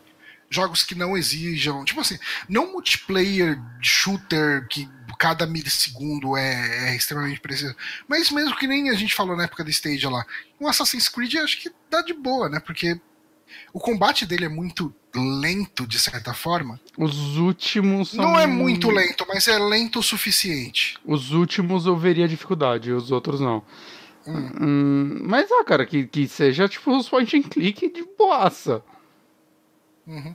Ah, ele falou aqui, o Sérgio Pepeu falou, né? Comentou. Ah, tipo, o, o, problema é essa interação com o servidor que tem que ser contínua. Cara, tipo, mas é a mesma coisa. Um tempo atrás era um problema você ter uma velocidade. Eu acho que coisas desse tipo elas vão sendo superadas. Cara. Antigamente galera... era difícil você ver um streaming. É, então. E hoje em dia uma galera tá jogando Fortnite no celular, tipo, pelo 4G dentro do busão, sabe? Enquanto transmite. É... É, enquanto transmite. É, então, cara, eu acho que, que, tipo, uma hora se chega lá. Uh, pode demorar, mas eu acho que se chega lá. E vamos lá, quanto, quantos jogos a gente não tem hoje em dia que necessita que você esteja 100% online? Que antes isso era notícia, sempre que saía um jogo assim, tinha galera boicotando, ah, meu Deus, que absurdo. Hoje em dia a gente nem noticia mais, nem é mais não, importante. Não. Uhum. Saca? Ah, tá, a maioria dos jogos tem funcionalidades online. E, tipo, alguns só funcionam online. É claro que é uma bosta quando o jogo só funciona online, porque qualquer problema você perdeu, saca? Tipo, você vai uhum. cair do servidor e tudo mais. Só que dentro do, do lance do Stadia e desses outros jogos, é uma parada que você vai ter que estar disposto a aceitar. E é. vai ficar cada vez mais estável. Uhum. Porque, mesmo porque o servidor é diferente de um servidor que vai estar aguentando é, a sala com os 100 jogadores ao mesmo tempo, por exemplo. Saca? Às vezes é tipo, você, ele tá passando um vídeo para você, ele tá replicando um vídeo que tá passando em outro computador. Acho que é, é vai funcionar diferente isso. É. Enfim, Ou vai ser um essa fiasco. parceria aí é uma parceria muito mais de plataforma, de tecnologia, de troca de. Uh, porque a gente vai precisar de, de empresas se juntando para combater uma coisa gigantesca que é o Google, né, dentro dessa área. E é, é, não deixa de ser interessante, né, ver essa parceria justamente Sim. entre Sony e Microsoft, que são empresas rivais justamente nesse ramo de, de videogame. Eu acho que a Microsoft que é a empresa que tá tentando fazer amizade com todo mundo, cara. Ela já tá BFF com a Nintendo, agora tá, ô oh, Sony, streaming aí, vamos lá. O negócio dela é vender, oh, ah. vender Azure pra todo mundo. Daqui a pouco aí tá, tá botando o. Ela Switch, tá aí vendendo DirectX pra todo mundo há 20 anos, saca? É.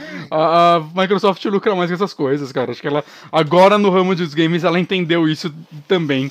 É isso que aconteceu. É, vem, vem de serviço, vem de plataforma. Que... E tá mais do que certo. Tá mais do que certo. Tá, tá bom assim pra indústria. Tá. É... Vamos para a próxima notícia aqui. Você pode ler essa, por favor? Não. Caralho, mano. Nada. EA espera que Star Wars Jedi Fallen Orders venda 8 milhões de cópias. O jogo é a maior aposta da empresa no, para o atual ano fiscal. É, em seu relatório fiscal mais recente, a Electronic Arts, caralho, faz tempo que eu não li Electronic Arts, revelou que as projeções de venda de Star Wars Fallen Order estão ambiciosas. Eu tô lendo menos mal, né? Uhum. Não sei porquê. Ela tá lendo bem, tá, tá fluido. Eu vou, vou ler pior. A empresa. a empresa espera que o jogo venda pelo menos de 6 a 8 milhões de cópias ao redor do mundo. Uhum. Além disso, é esperado que os novos games da, de The, uh, Need for Speed e Plants vs Zombies, caralho, novos jogos deles, que é serão lançados ainda esse ano. Tomara que tenha FMV no Plants vs Zombies. Que, venda cerca de 4 atores a... reais vestidos de planta. Que caralho. Isso ia tornar relevante de novo. Venda cerca de 4 e 3 milhões de cópias, respectivamente. Johnny, vai pegando os números dos últimos Need for Speed. Nem fudendo. Vai logo. Vale ressaltar que o relatório engloba apenas os números esperados para o atual ano fiscal, que termina em abril de 2020. Caralho! Não é na, na vida do jogo. Uh, a trama acompanha Cal, um padawan sobrevivente à Ordem 66, cara, pra mim já virou tudo grego. Tendo que sobreviver aos terrores do recém-formado recém Império, ao mesmo tempo que tenta dominar suas habilidades com o sabre de luz e com a força. Uau! Cameron, Nossa, Cameron Monaghan, o Coringa de Gotham, interpretará Cal. Hum. As três pessoas que vêm Gotham ficaram empolgadas. Ser um Jedi é o sonho de toda criança. Estou vivendo um sonho, disse o ator. Cara, todo mundo que interpreta Star Wars fala a mesma merda. É, uma história. Ninguém, vocês nem gostavam de Star Wars, ninguém gosta dessa porra. Vocês fingem que gostam. Uh... Star Wars Fallen Order oh. chegará para PlayStation 4, PC, Xbox One em 15 de novembro e vai ser bom porque é da Respawn. Fica o aí a notícia. For Speed Payback, que foi o último. Caralho. Nem lembrava. É, ah, ok, números do VG Charts, então. o Ah, são, são os precisos, sim. Só pra gente ter uma ideia de dimensão, é, ele vendeu somada aí Play 4, eh, Xbox. Xbox e PC. 462 mil. Caralho! É, então. Caralho, pra um jogo da EA, isso daí deve ter sido um fiasco absurdo. Como, como já dizia Marco Bianchi, a Mano. esperança é a única que morre. Tomara que eles tenham demitido todo mundo. Mentira. Lembra quando o Need for Speed era anual e era mó relevante? Pois é, não, foi- esse barco passou. Ah, Porra, esse barco afundou. Afundou pra caralho, né? tá, tá lá embaixo. Cara, com, com o Jack congelado. O- e o antes dele foi aquele que chamava só Need for Speed, que era com FMV, né? Ah, tá exigindo demais, eu nem me importo com essa franquia, cara. Porra, Johnny. Eles, Ah, cara, a, a EA, cara, de boa, de boa. Não, não, eu vou falar, eu vou falar. A EA tem que lançar logo Need for Speed Underground 3. Isso ia, pelo menos o nome já ia Dá uma vender. né? Ia dar uma chacoalhada. Aí, o resto, todo o resto, eles se empenhavam em tornar o jogo bom. Porra, juntando os dois ia dar certo. Hum. Acredito eu. Que sou diretor de Mas marketing e conteúdo. números aqui que eles estão esperando pra esse Jedi Fallen, uh, Star Wars Jedi Fallen Order. Vamos! Tá, o número que eles estão esperando é entre 6 e 8 milhões. Eu achei meio ousado. Eu comentei isso no Twitter. Uhum. Fui rechaçado por algumas pessoas. Ah, não. Você. É sim, porque.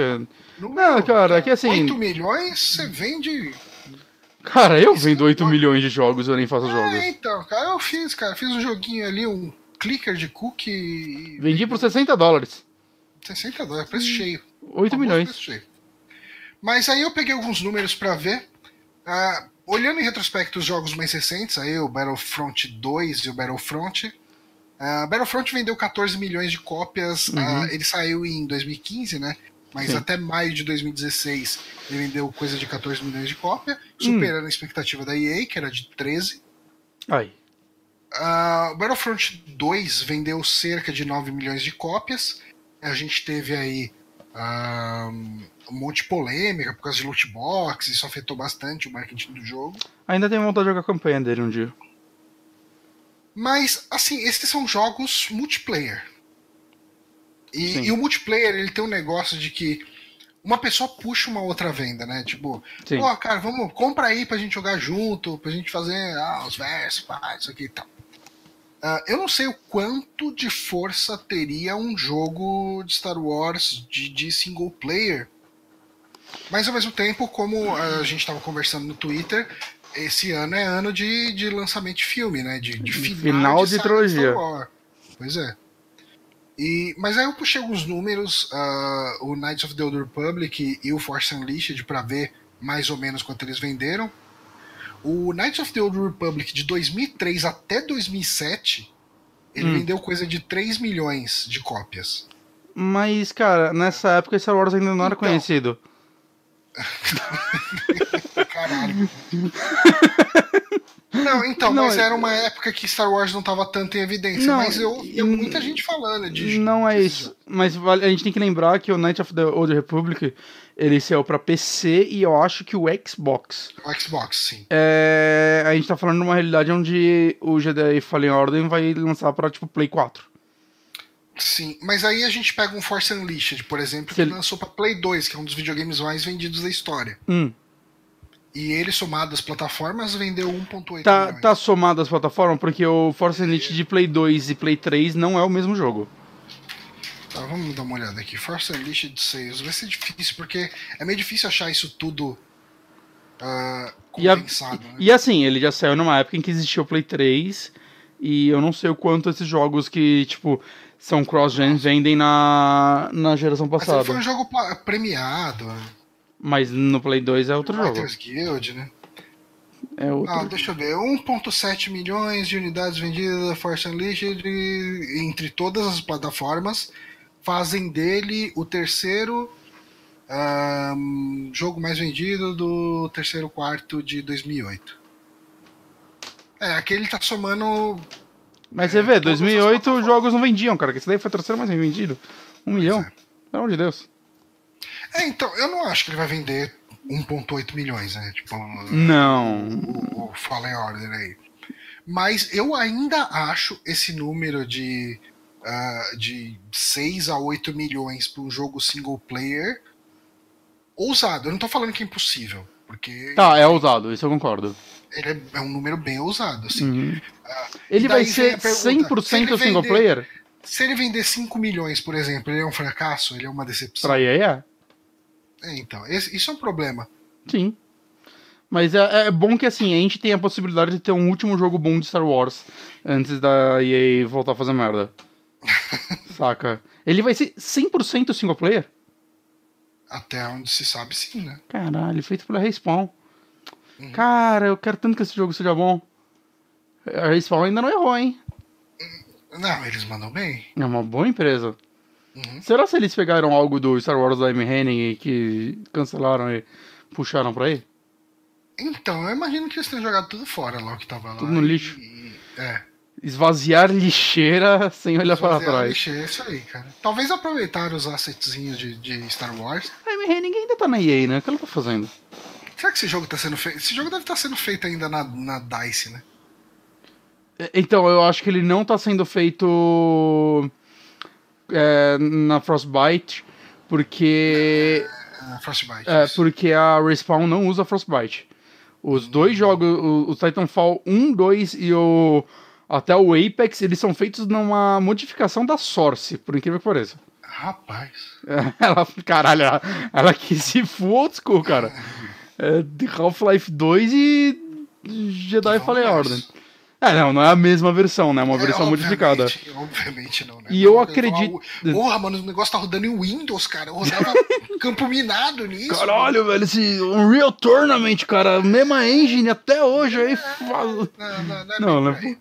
Mas. Cara, mas assim, é- esse jogo será que ele vai ser terceira pessoa? Tem que ser, né, cara? Eu. eu- cara, É tão chato jogar jogo de Jedi em primeira pessoa. eu acho que ele vai ser em terceira, que eles até falaram alguma coisa de misturar Dark Souls com parkour, sei lá, alguma coisa do tipo. É verdade. Cara, eu tô. tô- É que a Respawn se tornou aquela empresinha que eu confio. Eu só confio neles. O meu problema aqui é que esse jogo sai esse ano ainda, né? A Sim, previsão. sim. E a gente não teve gameplay dele. Vai ter na, na Ok, E3. vai ter né? E3. Aí aí costuma mostrar os gameplays acho que um pouco antes de lançar, O não é? E3 é logo, logo, né? É É. mês que vem já ou no outro? Mês que vem. É que ninguém tá empolgado porque não tem E3, né? A EA não tá na E3. Esse daí vai ser mostrado com aí certeza na. evento dela. Aí, aí vai fazer aquele evento. Eu não lembro se Eu acho que ela não vai fazer nem o evento dela desse ano. nem evento, né? Mas esse daí vai aparecer na, na Microsoft. É, eu acho que ela não vai. A gente comentou aqui no saque, não vai ter nem É. evento dela. Vai estar na Microsoft isso. Hum. Modo noturno. Aí sim. Ah, garoto. É, Mas vai aparecer isso daí na Microsoft, com certeza, cara. E eu tô, tô ok, cara. Mostra a partinha de sair mesmo. E me surpreenda e seja um jogo bom, porque, porra, jogo bom de Star Wars ia ser legal, hein? Lembra quando os jogos de Star Wars eram bons? Lembro, lembro. Nunca joguei Thor. Star Wars. Caralho, nunca. Nunca É que joguei. é foda. Eu, eu acho que KOTOR deve ter ficado obsoleto por Mass Effect. Eu tenho medo da jogabilidade dele, embora falam que a história é muito boa ainda. É. Mas. Eu, que- eu queria jogar o 2 ah, com os mods. Hum. Porque o 2 ele termina de um jeito muito bizarro, assim. Ele não foi. Ele foi lançado incompleto, não foi? Foi, foi. É Obsidian, né? Porra, Obsidian. E- então, é que. A Obsidian vacila tanto, mas a gente ainda ama deixa ela. né? falar, deixa eu falar, cara. Não. Porra. O 2, quando eu joguei ele, quando terminou, eu falei, caralho, mano, esse final não faz sentido nenhum. E aí eu fui procurar na internet, tinha áudios, assim, que tava no meio dos arquivos do, do jogo, e o pessoal publicando, eu falei, cara, tinha diálogos inteiros do final do jogo, assim, tipo, no meio dos arquivos. Nossa, cara, que absurdo. É, Que estranho, né? É, mas, mas os Kotor não eram da EA, né? Ou era? Aí que eu publicava?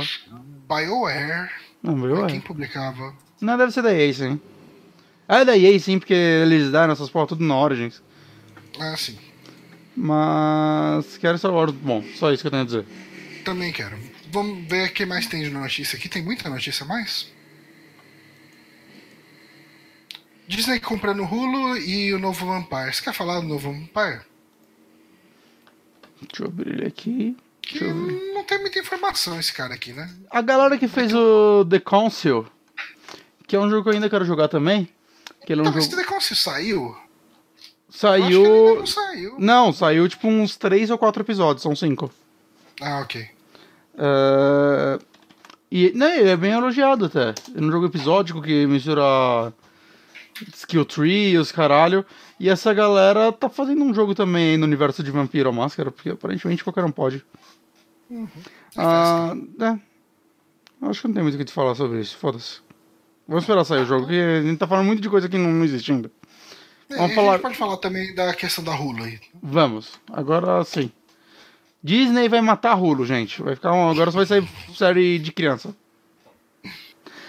É, não, essa notícia faz sentido, não faz? Porque não foi na é, Adiantando aqui, Disney compra 100% da Hulu, da plataforma e as porra toda. É, ela já tinha um pedaço da Hulu, né? E Agora comprou o resto. não era na Hulu que ia sair aquela série que a gente comentou? Do Motoqueiro Fantasma, esse caralho? Sim, sim, sim. Mas eles, assim, segundo a notícia consta aqui, parece que isso não vai mudar. Mas vamos ler aqui. Não, não, eu- era isso que eu ia falar, mas continua. Lê então, primeiro. A Disney continua sua saga de aquisições e dessa vez adquiriu o serviço de streaming Hulu por completo. A informação é da Variety. Antes, a Disney já tinha participação no Hulu, controlando cerca de 10% da plataforma. Agora, após um acordo de 5,8 bilhões com a Comcast, a empresa controlará 100% do serviço, começando a partir de agora. É importante ressaltar que a Disney já promove sua própria investida no mercado de streaming com o vindouro Disney Plus. Então, sua administração da plataforma não deve ser focada em criar material a partir de franquias estabelecidas, e sim produções originais, como Handmaid's Tale, ou então projetos menores, como as várias séries da Marvel que não integrarão o MCU, ah, o Marvel Cinematic Universe Uhum. Como Fugitivos, Motoqueiro Fantasma e as cinco animações recém-anunciadas. Vai ter desenho do Howard the Duck com, é, feito pelo, pelo Kevin Smith e umas outras coisas. Cara, pensei que você falar que é feito pela galera do Bojack Horseman, ia ser incrível. Porra, ia ser do caralho. Além disso, o Hulu tem acordos estabelecidos com outros distribuidores, como a NBC Universal, que continuará a liberar conteúdo na plataforma até 2024. Mesmo assim, uma nova abordagem deve ser revelada pela empresa em breve. Vai lembrar que a Hulu não está disponível no Brasil, mas como a Disney está presente no país e na América Latina, isso pode mudar no futuro. Então, o que eu ia falar é. Eu vejo a possibilidade da Disney tendo dois canais de streaming, é, dela poder apostar em dois público-alvos e ela usar o Hulu para conteúdos mais, digamos assim, adultos sérios. Como no passado ela. Eu não sei se ela era dona 100%, eu acho que não, mas ela era parte dona da Miramax. Eu acho que ela vendeu. Não sei se ela ainda ela ainda tem ligação. O que é engraçado é que se você pensar nisso, a Disney publicava Hellraiser, dando toda a volta no, no podcast. Né? Disney E. tem umas coisas tipo ESPN, né? Porra, a Disney é dona de 50% dos Estados Unidos, cara. É dona de 50% de Super Amigos, inclusive o Guilherme Bonatti é da Disney. Caralho, quem me dera. Quem me dera. Você imagina, você vai lá na Disney, aí tem umas, galera, umas pessoas vestidas de mim, assim. Vestida de Bonatti. Mas eu vejo isso como uma. Sabe, a, notícia do último podcast fez mais sentido agora? Hum, Dessas séries da Disney estarem saindo aí mesmo com a Disney tendo o seu próprio canal de streaming. sim. Então. Eu acho que pode ser interessante. Tomara que o Hulu venha Você pro acha Brasil. que em algum momento ela des- descontinua o Hulu? Porque o Hulu é uma marca forte. É muito forte, é forte, cara. Lá fora o Hulu é bem forte. É o único que conseguiu. en- é que, assim- É o único streaming que conseguiu entrar no Switch, cara. O problema é que a gente vê umas marcas às vezes absorvendo os serviços e fazendo coisas virarem uma só, né? Eu tô tentando pensar em algum exemplo aqui. Seria bom virar uma só pra você só pagar uma vez? Seria. E é por isso que não vai virar uma só, porque você vai ter que pagar duas vezes. Exatamente. Entendeu? É, cara, eu, eu, eu não sei. A primeira. O primeiro pensamento que eu tive foi: eu acho que eles vão falar que não vai mudar nada. Uhum. Aí deixa o Hulu existindo por uns 5 anos. ah, vai deixando o Hulu cada vez menos relevante. E em determinado momento falou: Ó, Hulu agora é Disney Plus, porque vai ser bom pra vocês, vocês vão pagar só uma conta e vocês vão ter direito a todo o material. E o pessoal vai ficar feliz com Então- Hulu por causa disso. Eu tô, tô, vendo tudo que a Disney é dona, tô procurando aqui. Mas eu, eu não, não acho que isso vai acontecer, ao menos que o Hulu per- perca público.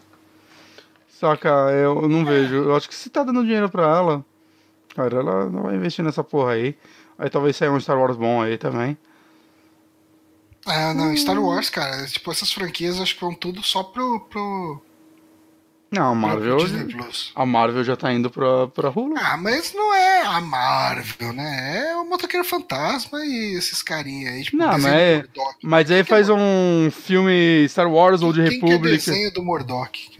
Isso é verdade. Mas aí faz um, um- uma série de Star Wars na República Velha, retratando, tipo, putaria, tá ligado? Os negócios que não, não vai ter na Disney. Vai ser, o personagem vai ser um usuário de crack. Ela pode ir. Eu não vejo isso acontecendo. Não? Não, Tá bom, se você não vê, não vai acontecer. Porque você sabe tudo. sei tudo.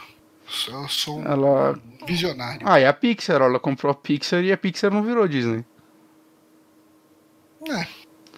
Ela comprou a ABC, é da Disney. É, não, não. É, é, puxando a Miramax. grande. Ela vendeu a Miramax em 2010. Ela pagou 60 poxa. milhões de dólares em 93 e vendeu por 660 milhões de dólares.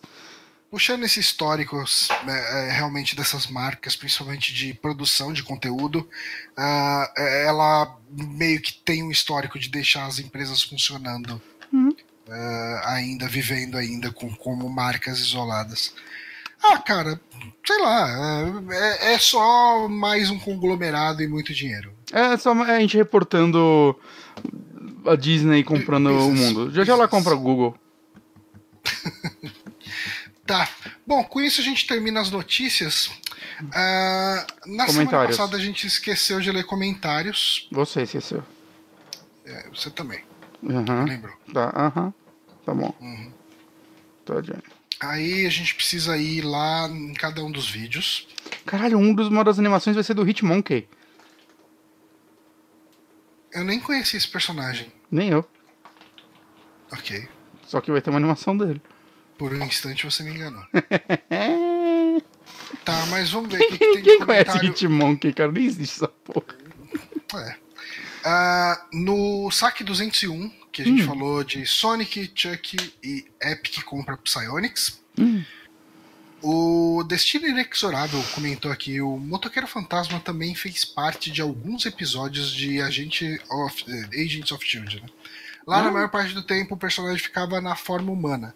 Mas quando muito raramente ele se transformava, ficava igualzinho a HQ. Ai. Acho que. Será que ele ficava 2D? Pintado? Ai, caralho. Ia ser muito da hora. Shield. Acho que vai acontecer a mesma coisa com essa série do Hulu. Ele só vai aparecer como caveira bolada em chamas por uns dois minutos a cada episódio. É mais ou menos o que a gente tava comentando. Peraí que eu tô procurando. Caralho, essa aqui é da, da série? Ué, a gente já assistiu, não é tipo uma bosta? Por que tá legal? É, Eu não sei, eu nunca parei pra assistir. Não, não Mas tem que não parar pra assistir, você tem que julgar sem assistir. Baseado num print. É. E só pra gente fechar, O que você acha, Johnny, de Days Gone? Você não jogou? eu não acho nada. Não, eu acho. Eu acho que machista, fala mal das mulheres, sexista. É isso que eu acho. É isso aí. Ó, ó a imagem. Foi legal, cara. Deixa eu ver. Deixa eu ver. Tá- eu tô com muita tá no streaming. aberta. Fecha o almoço aí, cara. É, Eu vi só a Ana passando ali. Pô, tá melhor que o Nicolas Cage. Ah, garoto. É uma caveira com covinha. É, então, tá muito pequeno aqui pra mim, eu não tô enxergando nada. Melhorou? Ah, agora tá grandão. É, tá bacaninha, mas tá estático, né? Ah, Porra, porque é uma imagem.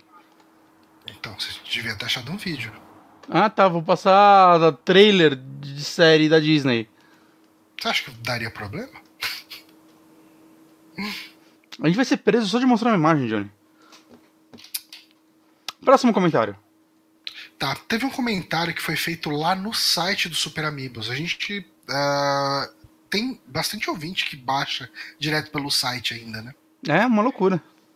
E esse comentário veio de Fabrício Carim, que ele falou aqui: quanto a Bloodstained vale lembrar? Iga prometeu o maior castelo do Iga. Como ele conta isso? O mapa do Symphony of the Night tem 980 quadradinhos, é, quadrinhos por mapa. Ele está contando isso ou os dois castelos?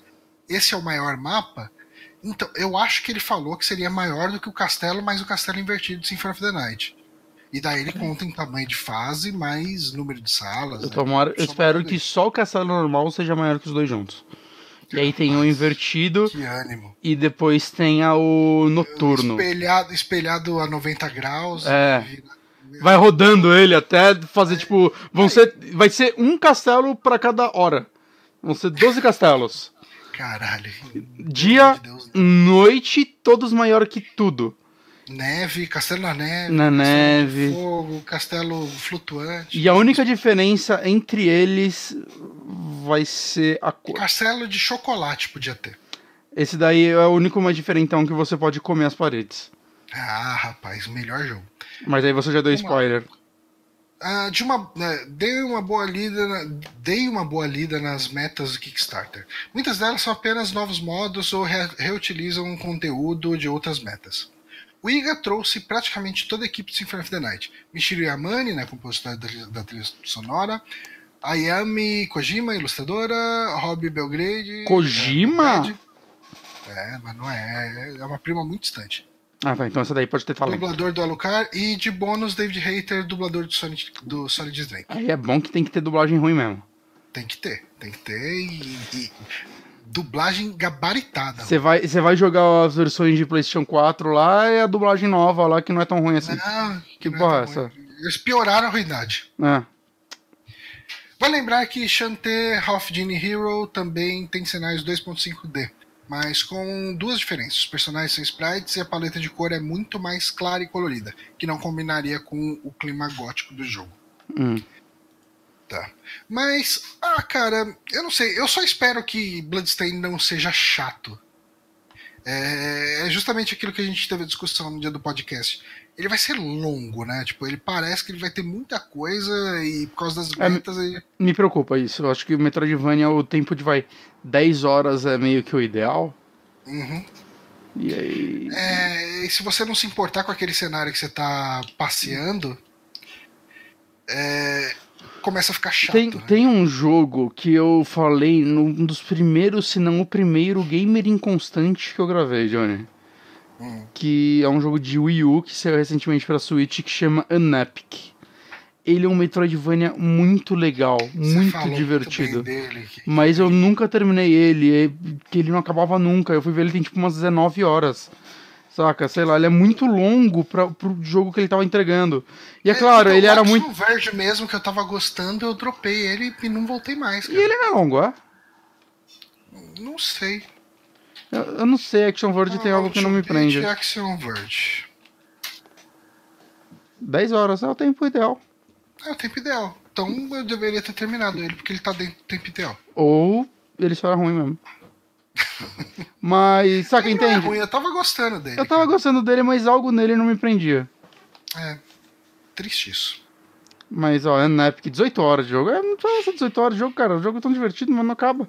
E ele é muito mais simples do que esses daí, né? A jogabilidade dele era mais simplificada e tudo mais. Então, obviamente, se o Bloodstained tiver um, um gameplay mais bacana e tal, pode ser que me prenda por mais tempo. Mas me preocupa. Tamanho. Vender pelo tamanho e não pela qualidade me preocupa. Hum. Mas é isso, gente. Uh, o jogo vai sair logo, né? Ano, mês que vem? Mês que vem já? Acho que é, não é? Junho também? É, legal. A gente falou no, no último falou, programa de notícias. Mas foi no último programa de notícias. É. Muito tempo. Tá pra sair logo, logo aí. Uhum. E então é isso. Gente, ficamos por aqui. Desculpa uh, não estar tão efusivo aqui hoje. Realmente tô meio baqueado por causa dessa gripe aqui, né, desse, dessa garganta zoada. Uh, mas com sorte na semana que vem vamos falar de Destiny 2. Será? Será? E Barry, Barry, vai ser bom pra. Barry. E daí a gente vai falar um pouco mais empolgado. mais Vou coisas, tentar melhorar até a semana que vem. Hum, vai ter coisa boa pra Mas- semana que vem. Semana que vem eu tô, tô empolgado, Johnny. Eu também, eu tô sempre empolgado. É que hoje eu estou empolgado e doente. É que eu vou no cinema nesse final de semana, então eu vou ter coisa boa pra falar semana que vem. Ah, você vai ver Pikachu? Não, Já viu? vou ver John Wick 3. Ah, eu não vi nenhum, sabia? Ah, você é uma pessoa Eu sou uma que pessoa. não merece tanto oxigênio. Não, não mereço. Mas quero ver Pikachu também.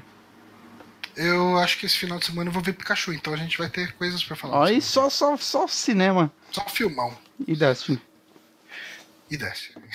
Talvez Mas, mais coisas. gente, encerremos o programa por aqui. Obrigado a quem acompanhou a gente até agora. Vamos dar um abraço nas pessoas que comentaram aqui por último. O J Jet Phil, o Raptor Hawk, uh, Raptor One Hawk, o nosso querido Inhame Kill, o Sérgio Pepeu, que estava conversando com a gente aqui sobre ah, toda essa questão de, de jogar pela nuvem. E eu acho que é isso. Quem, se teve mais gente que comentou, comentou faz muito tempo. Oi, cara, o Dragon, lógico, estava no começo Só- do, do chat. O Raptor One Hank falou pra gente falar de Days Gone. Eu posso falar, eu não vou jogar. Mas é um jogo que parece ser bem legal de falar sem jogar, então eu posso falar dele. Eu, eu acho que eu posso falar dele também sem jogar. É, eu acho que é um jogo feito pra você falar sem jogar. É, cara, eu acho que toda essa dinâmica da moto dele me faz lembrar muito de Sons of Anarchy, que eu também não assisti. Eu assisti, eu só não vi a última temporada. Ah, não, daí pô, tá estragando todo o esquema aqui. Desculpa. Fala de uma coisa que você nunca viu. Tipo, sei lá. Fala que lembra da época que você fazia parte do motoclube lá do. do sei lá, Tropas de Aço. Tropas de aço, Johnny. Tropas de Aço. Vamos acabar esse programa por aqui pra você pensar no que você falou? Vamos acabar esse programa por aqui pra eu pensar no que eu falei. Galera, um forte abraço, até semana que vem. Tchau. Adeus!